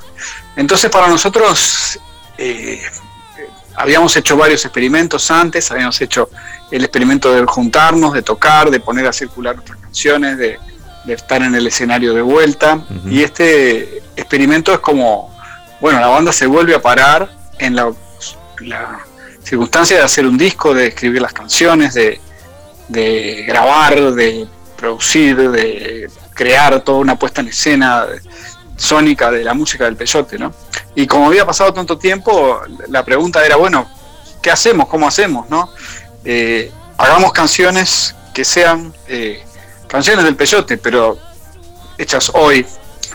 Y como que llamamos, convocamos a los fantasmas, digamos, de lo que era la idea misma del peyote, que era un poco eh, indigestarnos de la música que estábamos escuchando, de la música popular, de la música contemporánea, de estos días, ¿no? Decir, bueno, todos estos años que pasaron, eh, qué cosas pasaron, qué cosas nos pasaron, qué música eh, escuchamos, por qué música atravesamos, y traer esa música y ponerla en el, en el- arriba de la escena, como decir, bueno, nos indigestamos de todo esto y después lo devolvemos de una forma, de una forma caprichosa, de una forma arbitraria, este, y tiramos todo eso de vuelta. Y pensamos que, que- que la idea del peyote asesino no, no era necesariamente sonar de cierta manera, ni decir ciertas cosas, sino más bien cómo trabajar con- con lo que está a, nuestras, a nuestro alcance, porque está a nuestro alcance en las plataformas, porque está a nuestro alcance en nuestros celulares, porque está a nuestro alcance subiendo un bondi y escuchando eh, la radio que pone el, el conductor, porque está, está por ahí. Entonces, bueno, ponernos al día con toda esa música y procesarla como nos fuera saliendo. Y eso es lo que tiene lo que tiene serial, porque vuelve a recorrer como los lugares de, de trap, de hip hop. También hubo mucha evolución en la música, eh, en el metal en estos años. y. Tratamos como un poco hacer referencia a todas las cosas que nosotros estábamos escuchando, ¿no? Este, yo qué sé, grupos metaleros franceses o, o- o traperos este, neoyorquinos o eh, también el- la re- las relaciones que tenemos con el folclore del Río de la Plata, del Uruguay, de- que tenemos también con la, con la referente, digamos, de la música local y todo eso ponerlo a- ahí en el, en el guiso y ponerlo a cocinar. Sin duda. Y tiene temas como vos no me llamaste, La tumba de los cra, es lo que hay. Sí, y, y- y, eh, eh, claro, vos no me llamaste, es como el funk que nosotros conocemos. El- el- la tumba de los Kra también tiene como esa distorsión peyote, pero tiene como más elementos de trap, como elementos vocales un poco diferentes de lo que fue nuestra, nuestro enfoque de antes, ¿no? Y es lo que hay, tiene como un fondo milonguero, tiene un fondo medio de payador, una cosa como del, del rapero payador. Este, son buenas, este, buenas muestras esas que vos elegís de, de las, de, de cómo fuimos laburando las canciones para este, para este álbum, ¿no? Bueno, y decir que fue producido por Juan Campodónico, que aparte es este, integrante también del Peyote. Este, y después fue grabado y mezclado en el estudio Sorsal por Julio Berta. Y este, luego masterizado en el Stirling Sound de Ted Jensen, que es uno de los productores, por lo visto, de Nora Jones e Eagles. Sí, es un, es un grosso el, el que hizo el, el mastering, ¿no? Pero entre las cosas que pasaron también durante estos años del Peyote fue que cada uno de sus integrantes tuvo su propio proceso y su propio desarrollo y Juan este, se convirtió en un productor eh, muy, muy, muy importante, no solo en el contexto de Uruguay, sino de la música latinoamericana y trabajó decenas de discos con, con artistas y que tuvo este, grandes, este, grandes eh, logros ¿no? de, de producción. Entonces, bueno, este nuevo Peyote está como hecho en casa, digamos. Es- en- entre, entre las posibilidades del Peyote está en- en el trabajo de producción de Juan, que digamos que eh, para mí eh, este disco está, está muy bien producido. De hecho, es, es el que más me gusta, ¿no? Sí, Juan, Juan aparte fue parte de Bajo Fondo, ¿no? Es parte de Bajo Fondo. Tal cual. Sí, es un fundador de Bajo Fondo, in- inventor de la idea de Bajo Fondo junto a Santa Olalla. Y una de las incorporaciones que, que tienen eh, en esta nueva conformación del, del Peyote está Matías Rada, que la descoce. Exacto, tenemos a, a Matías Rada y a Bruno Tortorella, que son como dos integrantes más de la banda, que van, llevan a la banda en otras direcciones, también generacionalmente, por la propia trayectoria de Matías, la de Bruno, que está vinculado a bandas de rock.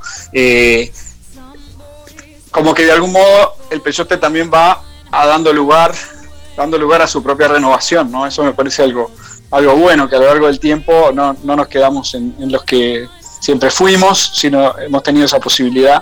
Y la verdad que lo que ellos traen, lo que trae Matías es, es increíble desde el punto de vista de su, de, su- de su escena, de su, de su manera de cantar, de su toque de guitarra, lo que trajo a las sesiones de grabación. ¿no? La verdad que, es- que eso es- me parece que es una, una cosa muy buena del Peyote, haber podido recrearse y, y- y regenerarse y traer eh, nuevos integrantes. Sin duda, sin duda que sí. Hace unos sábados atrás nomás este, estuvimos hablando también con, con Fernando Santuro, que él se presentaba justamente para recrear algunos temas de, de Cato en su estadía en España, digo, y este, y también temas de él. Y también estuvimos hablando un poco de la vuelta al peyote, ¿no? Pero ahora que, se acercaba la fecha, queríamos tener este, a otro integrante hablando con nosotros, ¿no? Genial. Bueno, los esperamos, Gon. Sí, vamos a estar por ahí. Los Vamos esperamos el, el viernes 22 en la sala del museo. Eh, ya, como decía, las entradas están en Red Tickets. Este, la verdad que se está vendiendo, la gente está, está queriendo este, ver al Peyote, me da la impresión. Quedan algunas entradas, pero no tantas, así que bueno, este, le recomiendo acercarse a, la- a quienes quieran ir. Este, va a estar buenísimo. Dale, te mandamos un fuerte abrazo, Carlos, y te agradecemos el que hayas estado aquí en Radio El Aguantadero este, en este día sábado. Buenísimo, muchas gracias a ustedes y un abrazo muy grande, los esperamos. Buen fin de semana. Vamos arriba, loco. Arriba. Abrazo. Y bueno, pasó Carlos Casacuberta, perdón que me trabé, tengo que tomar un poco de agua, este, por los micrófonos de El Aguantadero. Y nos vamos rapidito a la última entrevista. Nos vamos Eh, rapidito. poní un poquito de música ahí nomás, pero ya nos vamos así, Vamos. redondeamos el programa. Estamos escuchando una versión muy, muy, este, muy bien lograda de Las chicas solo quieren divertirse de Cindy Lauper. Eh, no tengo el nombre de la cantante acá, pero esto es maravilloso. Oh, girls,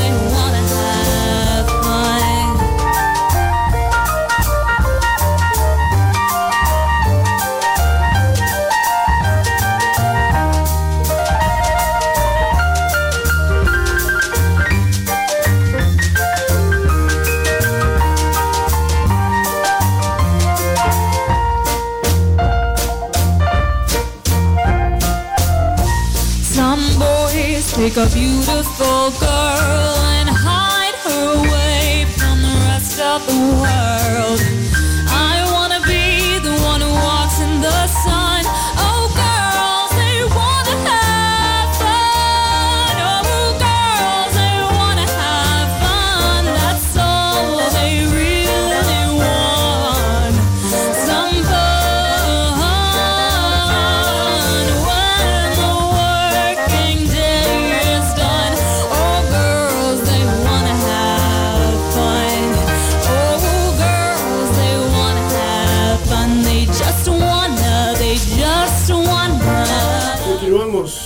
Y seguimos en la conspiración de los porteros aquí en Radio El Aguantadero, desde el pueblo Victoria, Montevideo, República Oriental del Uruguay. Y ya tenemos en línea a el director del ERT BPS, Carlos Clavijo, a quien le damos los buenos días y le agradecemos la deferencia de habernos atendido en este día sábado. Muy buenos días, Carlos. Buenos días, un gusto estar con ustedes. Muchas gracias, muchas gracias. El gusto, es un gusto compartido, sin ninguna duda. Este, Igualmente. Vamos a hablar un poco acerca de esta advertencia que, que daba este Ramón Ruiz eh, por el tema de las bonificaciones que se, se de- en diciembre se van a dejar de, de dar por el tema de FAP. Sí, exactamente. Eh, la nueva ley, la 20.130, eh, a partir del primero de diciembre quita o elimina el artículo 28 de la ley 16713, el cual bonificaba las jubilaciones por AFAP. La, jubil- la bonificaba en un 50%. Por lo tanto, por lo tanto, también eh, se eh, eliminaría la ley eh, 19162. ¿Qué, ¿Cuál es la ley 19162? la revocar la opción del artículo 8 aquellos que tienen entre 40 y 49 años de edad justamente por este mismo tema. Revocar la opción del artículo 8 es, significa que si yo no tengo el artículo 8, de, a partir de los sete- eh, 78.770 pesos al día de hoy, empiezo a aportar a la FAP. Pero antes de eso aporto solo al BPS. Eh, aquellos que tienen la opción del artículo 8 aportan desde el primer peso la mitad a la FAP y la mitad al BPS. Pero como se elimina esto, y acá tenemos que estar bien claro y justamente lo que estamos informando y lo que estamos alertando, que toda persona entre 40 y 49 años de edad tiene hasta el 30 de noviembre para eh, entrar a la página del BPS donde dice revocación del artículo 8 y pedir la reserva de derecho. ¿Qué quiere decir la reserva de derecho? Que cuando esté pronto el simulador, el BPS lo va a llamar, la va a llamar para hacerle una simulación de cómo sería con o sin artículo 8 y ahí el trabajador o la trabajadora decidirá si revoca la opción o no.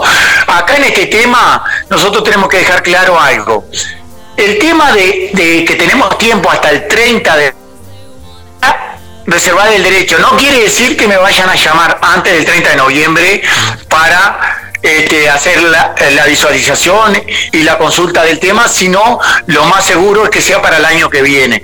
Así que tenemos que estar todos alerta, eh, registrarnos en la página del BPS y reservar el derecho para poder asesorarnos, porque en definitiva lo que hace la nueva ley es profundiza más la diferencia al, al anular la, la bonificación y si bien la gran mayoría con el artículo 8 ya perdía, porque el artículo 8 te hacía perder, ahora se incrementa esa pérdida y cada vez vamos a perder más eh, eh, los trabajadores cuando nos vayamos a jubilar. Es más, hay algunos números del Banco de Previsión Social que dice que más o menos eh, 310 mil eh, comprendidos hay en esta ley. Quiere decir que hay 310 mil personas que hicieron opción por el artículo 8, de las cuales 260 mil aproximadamente van a terminar perjudicadas. Por lo tanto, es una gran cantidad de gente que justamente va a terminar perjudicada. Perdón, acá me, pedí- me piden si puede repetir la información, por favor, porque salió un, un pelín cortada la, la, la, la- ¿cómo es la, la locución de, Bien. del invitado. No hay problema ninguno. Eh, para las personas entre 40 y 49 años de edad, tienen tiempo hasta el 30 de noviembre para registrarse en la página del BPS donde dice revocación del artículo 8 y reservar el derecho para que el BPS los asesore cuando esté el simulador pronto y le demuestre cómo sería con artículo 8 y sin artículo 8, cómo los beneficiaría o los perjudicaría cuando se vayan a jubilar. Y ahí la persona en ese momento va a tomar la opción, cuando el BPS la llame para brindarle la agenda y hacerle el asesoramiento. Esto no quiere decir que va a ser antes del 30 de noviembre, eso me gusta recalcarlo porque después nos preguntan, ay, pero todavía no me han llamado. No, con seguridad antes del 30 de noviembre no van a llamar a nadie porque están trabajando con el simulador. Bien. Nosotros creemos que va a ser para el año que viene. Pero la, eh, la pregunta entonces es, la- o la repregunta es esta. Si a partir del primero de diciembre la reforma jubilatoria elimina gradualmente esa bonificación prometida a quienes se afiliaron voluntariamente a la SAFAP, si a partir del primero de diciembre sucede eso, eh, reservando entre el 30 de noviembre, ¿se congela? Sí, exactamente. Si vos haces la reserva de derecho en la página antes del 30 de noviembre, no importa que después te, a mediados del año que viene te asesoren y vos optes a ir a mediados del año que viene, porque está establecido justamente en eh, la reglamentación que el 30 de noviembre se corta, pero a todos aquellos que estén registrados o agendados se le va a hacer eh, justamente el asesoramiento igual. Quedó clarísimo, Carlos. Porque quiero entrar en otro tema. En, en un tema mucho más Dale. amplio. Quiero entrar en estas diferencias que hay entre lo que votó la mesa este, ampliada del PIT-CNT acerca de este, lo que va a decir la papeleta este, para un posible, este, una, eh, posible referéndum o plebiscito, no sé bien cómo, cómo está estipulado aún.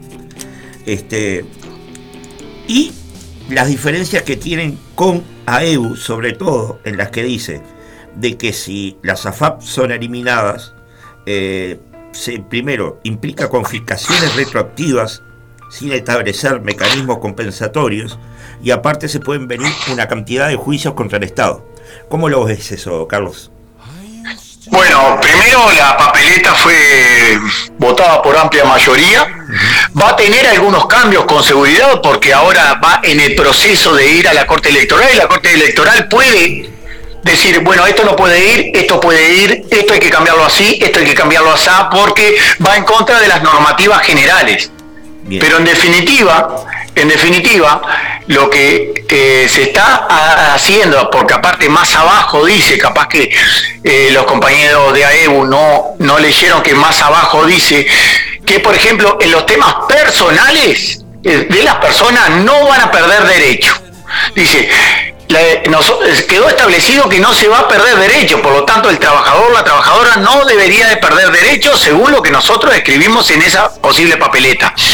Lo que sí queda claro que como todo, como todo, puede haber o no eh, eh, juicios por parte de las AFAP, pero eso es parte de la discusión, la implementación, porque no está implementada que ya de un día para el otro, no, la implementación, la discusión que el próximo gobierno dirá el cómo.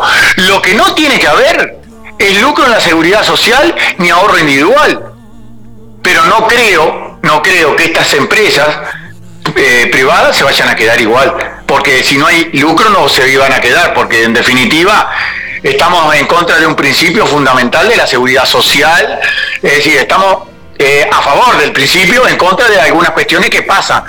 La seguridad social no puede tener lucro, es un derecho humano fundamental y, y no puede tener lucro. Por lo tanto, ya la ley 16 y 13 iría en contra de este, eh, los principios fundamentales de, la, seguridad social, que lo- es más, lo ponemos en la papeleta justamente para reafirmar los principios fundamentales de la seguridad social votada en el 2009, es decir, ratificado el convenio 102 de la Organización Internacional del Trabajo en el 2009 por Uruguay y tiene que cumplir esos parámetros y sin embargo ya no lo estaban cumpliendo y juicios no se hicieron todavía. Yo creo que en definitiva lo que abre es un debate para adelante, que es lo que nosotros que también queremos, dos debates. Uno, de la implementación de esto, de si llega, por ejemplo, si llegamos a conseguir las 270 mil firmas, vamos a, octubre y se vota a favor, bueno, va a haber un proceso de cómo se implementa porque queda abierto a que el próximo Poder Ejecutivo, en definitiva, resuelva la implementación de todo esto. Pero a su vez, también hay que discutir mediante un diálogo social una reforma, lo que decíamos nosotros desde el PCNT desde el principio. Otra reforma posible porque una reforma integral de la seguridad social, porque con esto solo no se resuelve la seguridad social, no se resuelve la suficiencia de las prestaciones, que lamentablemente cada vez son, van a ser peores con este sistema y lo estamos viendo, y reconocido por el Banco de Previsión Social con esto que, que, que hablamos anteriormente de la revocación del artículo 8, por lo tanto precariza más las jubilaciones y pensiones. Y bueno, el PCNT eh, salió en ese sentido. Igual creemos y estamos convencidos que AEU, como es parte del PCNT, va a acompañar, porque en todas las discusiones siempre hay gente a favor y gente en contra. Gente que piensa de una manera o gente que piensa de otra. Porque si hay algo que sí en el PCNT quedamos que estamos todos de acuerdo, es en las resoluciones del Congreso donde dice que queremos una seguridad social solidaria, universal, sin lucro y sin afán. Sí, sí. Por lo tanto, de- desde el octavo Congreso del PCNT en el 2003, te- eh, y Congreso tras Congreso venimos ratificando, por lo tanto, no es que estén en contra.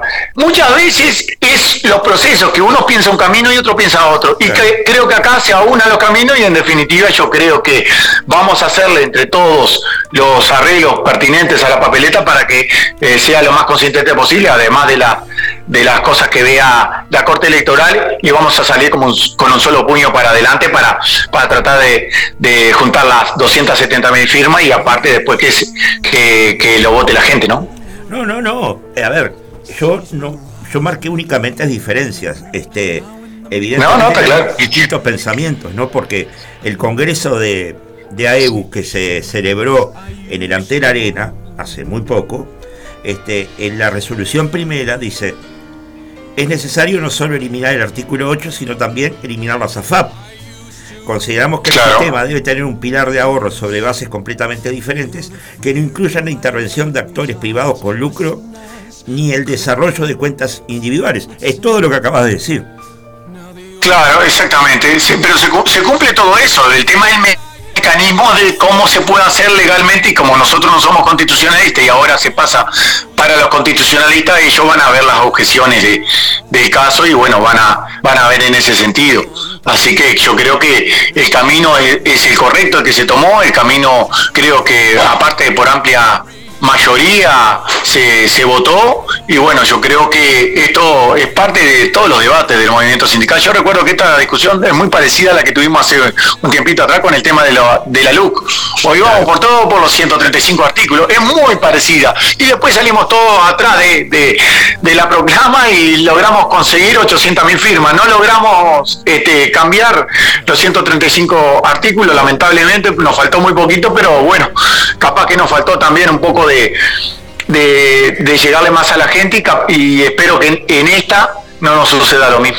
Está bien, Carlos, pero a ver, convengamos de que eh, Sí. en, ese, en esa instancia de, de la LUC fueron acompañados por Sí. una cantidad de fuerzas sociales y aparte por, por un partido que es el Frente Amplio.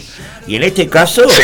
este, hay serias diferencias dentro de la interna del Frente Amplio. Todavía no ha tomado decisiones acerca de, de- de ir por este camino y hay algunos partidos como internos, como el MPP, que tiene mucha fuerza y tiene muchos votantes que se han dicho que no lo van a acompañar, que una ley se cambia por otra, lo dijo José Pepe Mujica.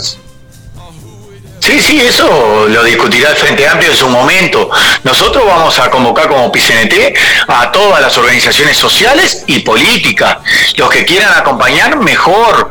Nosotros vamos a salir a recorrer. Con seguridad va a pasar que alguno, porque acordate que en, con la ley de urgente consideración, si bien el Frente Amplio se subió después, también se subieron actores del Partido Colorado, del Partido Nacional. Sí, sí. Eh, sí, y bueno, y nosotros vamos a hacer el proceso, dar la discusión, dar el debate y con seguridad muchos de esos que hoy capaz que están alejados y cuando le demostremos la realidad de lo que queremos, el por qué lo queremos y porque defendemos una seguridad social realmente como debe ser la seguridad social, quizás este, tomemos el camino, todos el mismo camino para, para tratar de resolver este tema que en definitiva hace muchos, muchos años todos o muchos actores estamos eh, en desacuerdo con la SAFAP.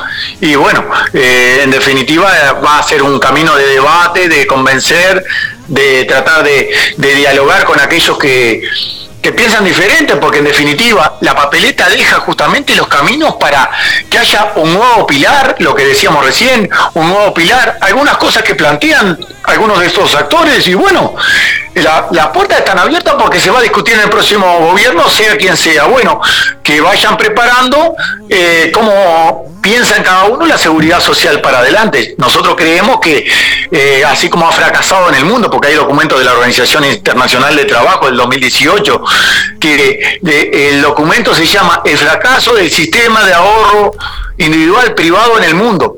Claro. Y si fracasó en el mundo, ¿por qué lo vamos a seguir sosteniendo nosotros? Y si ellos ganan eh, o ganaban hasta antes de la ley de los 50 ganaban más de eh, 40 millones de dólares por año, más Claro. que cualquier empresa en el Uruguay. Claro. La ley de los 50 le quita, le quita comisiones y terminan ganando igual 12 millones de dólares y no hicieron ningún juicio, es decir, le rebajaron más de tres, ve- de, de tres veces o de dos veces el, lo que ganaban y no hicieron juicio ninguno. Sin duda. Porque en definitiva eh, siguen teniendo un lucro. Porque en definitiva no cumple con la seguridad social. No cumple, no da jubilaciones de suficiencia. Todos recordemos que los promedios jubilatorios por AFA ya eh, no llegan al, a los 200 dólares. Cuando una jubilación mínima del BPS es muy pequeña, es insuficiente, decimos nosotros, pero son 17.317 pesos. Casi más del doble de lo que paga la FAP por promedio. Y estamos hablando de la mínima contra un promedio. Por lo tanto, hay gente que gana 2, 5, 100 pesos por la FAP y me parece que eso es vergonzoso. Sí, sí, igual es vergonzoso también de que un jubilado te haga ganar 17 mil pesos, ¿no? Después de Totalmente de acuerdo. Totalmente de acuerdo. Por eso en la papeleta dice claramente que lo mínimo que tendría que tener la jubilación es acompañar al salario mínimo nacional. Claro. Porque porque esté jubilado, tengo que tener menos plata en mi bolsillo. Y que, que un trabajador, no. Está bien que se acompañen las dos cosas y que vaya el- la jubilación mínima, y las pensiones mínimas con salario mínimo nacional. Y capaz que todavía estamos lejos de lo que queremos. Porque en definitiva, igual, con 21 mil pesos tampoco. Es un poquito más, pero con 21 mil pesos eh, está bravo para vivir. Y si tenés que alquilar, ni te cuento. No sé cómo hacen, la verdad. Muchas veces me pongo a pensar cómo hacen y muchas veces me pongo a pensar por qué, por qué en el Uruguay todavía hay más de 549 mil personas, según un informe del Instituto Cuesta Duarte, basado en el INE, eh, eh, que ganan menos de 25 mil pesos. 549 mil personas. Es un disparate, porque eso, con seguridad, esas personas van a mi- a jubilación mínima, porque no hay más chance. Porque no, el- su carrera laboral es más o menos parecida a la de casi todo el mundo, la gran mayoría es casi parecida siempre. Y eso tenemos que ir contra eso. Y no me parece correcto que lo que sigue que los que ganan más, los que tienen más, los que tienen más sigan enriqueciéndose mientras los que tenemos menos estamos repartiendo la miseria. Totalmente. Y bueno, en ese sentido, Aparte, aparte Sí. sumar de que ha aumentado un 40% la, la, eh, la situación de ciudadanos en situación de calle, ¿no? Este, y muchas cosas por esto. claro. ¿Por qué? Porque a veces no pueden pagar la pensión, les encajan un candado en la puerta con todas sus pertenencias y también en la calle. No todos los que están en la calle eh, tienen problemas eh, mentales o problemas de adicción. Estoy totalmente de acuerdo, porque además eh, el aumento lo, lo vemos reflejado. Yo que camino las calles de Montevideo lo veo reflejado, lamentablemente, y eso es parte de la precarización laboral, la precarización que ha generado este gobierno con políticas que, por ejemplo, el MIDE, que casi ni no sé para qué está hoy en día, me parece que es un lobo el MIDES hoy en día, y en, y en general no ayuda a esa persona que más Es un necesita. elefante el Por MIDES. eso cuando... ¿Eh? Es un elefante más del Estado el MIDE, sin duda. Sí, sí, por eso. Nosotros creemos que justamente cuando hablé de que otra reforma es posible, hay que discutir otra reforma para adelante en un diálogo social, hay que hablar del sistema de cuidados, hay que hablar de esta gente que está en la calle, hay que hablar de la, de la discapacidad, que se ha reducido la- las jubilaciones por incapacidad total, que se llaman ahora. Y en vez de pensar en esa gente para protegerla, vamos a camino contrario. Y la gente se asombra la gente se asombra porque se votó una papeleta que va a favor de la gente. Yo creo que cuando la gente empiece a saber, le podamos dar la información correcta, le digamos todo esto que estamos hablando ahora, yo creo que la gente se da cuenta y directamente se va a dar cuenta y va a firmar y, y va a votar allá en octubre, va a votar este, este plebiscito y bueno, yo creo que vamos a ser exitosos. Yo creo que en, definitiva lo que hay que pensar y lo que hay que difundir, que son cuestiones humanas, porque lo que se está plan- planteando con esto son cuestiones humanas, que se genere a través de la seguridad social, porque el Estado tiene que ser protector. El Estado no puede mirar para el costado de esta gente que está durmiendo en la calle, la persona con discapacidad, del adulto mayor, de la primera infancia, que tenemos un 22,6% de pobreza acá hay en hogares donde hay gurises menores de 5 años y eso no nos tiembla el pulso. Y bueno, esa es la reforma que queremos en seguridad social, que proteja a esa gente para sacarlo de la pobreza a esos niños que en definitiva no postergan solamente la niñez, postergan su futuro. Esa es la reforma que queremos nosotros. Totalmente de acuerdo con eso último también este, expresado. Eh, ya estamos cerrando el programa por este día sábado, por eso queremos agradecerte, Carlos Clavijo, que hayas estado este sábado en la conspiración de los porteros y que nos has ayudado a hacer lo que tratamos de hacer haciendo radio en vivo los fines de semana. ponerle un pienso al descanso de los uruguayos. Bueno, muchísimas gracias a ustedes por, por darnos este espacio para poder informar. Nosotros quedamos a las órdenes para las veces que sea necesario, así que nuevamente muchísimas gracias a ustedes. Fuerte abrazo y buen fin de semana. Igualmente. Muy bien, Muy vamos bien, ya nos estamos yendo. Este, la verdad que ha sido, un- aparte de ser un sábado hermoso, ha sido un sábado creo que redondito en la conspiración de los porteros. Me alegra de que les haya gustado la música que decidimos tener de cortina para este día sábado. Este, y bueno, agradecer las llamadas que hubieron, este, a la gente que está ahí al, al fuerte y nos vemos el próximo sábado. Por de mi parte, chao. Muchas gracias. No se vayan que ya se viene el aguantadero vibra, ¿eh? Vamos arriba. Buen sábado para todos. was a wicked and Tell me what you want, what you really, really want. Tell me what you want, what you really, really want. Tell me what you want, what you really, really want. Tell me what you want, what you really want. If you want my future, forget my past.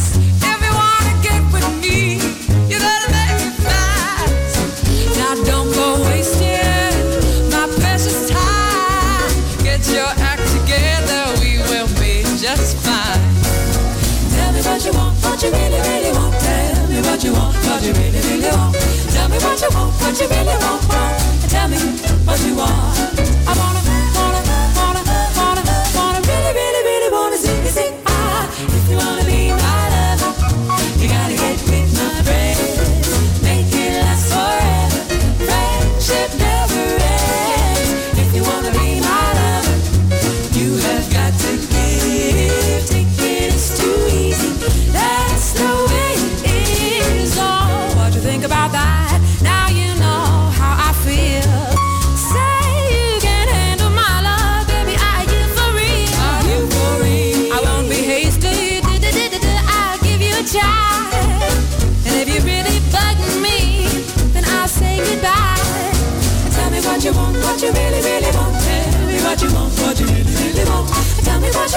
you really want.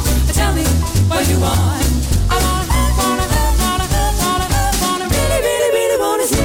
Ah, you wanna be my lover, you gotta get with my friends. Make it last forever. Friendship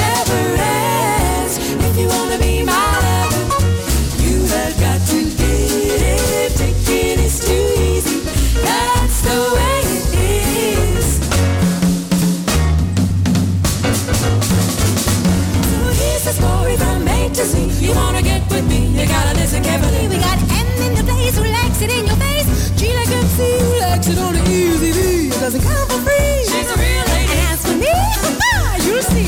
Slam your body down and wind it all around. Slam your body down and wind it all around.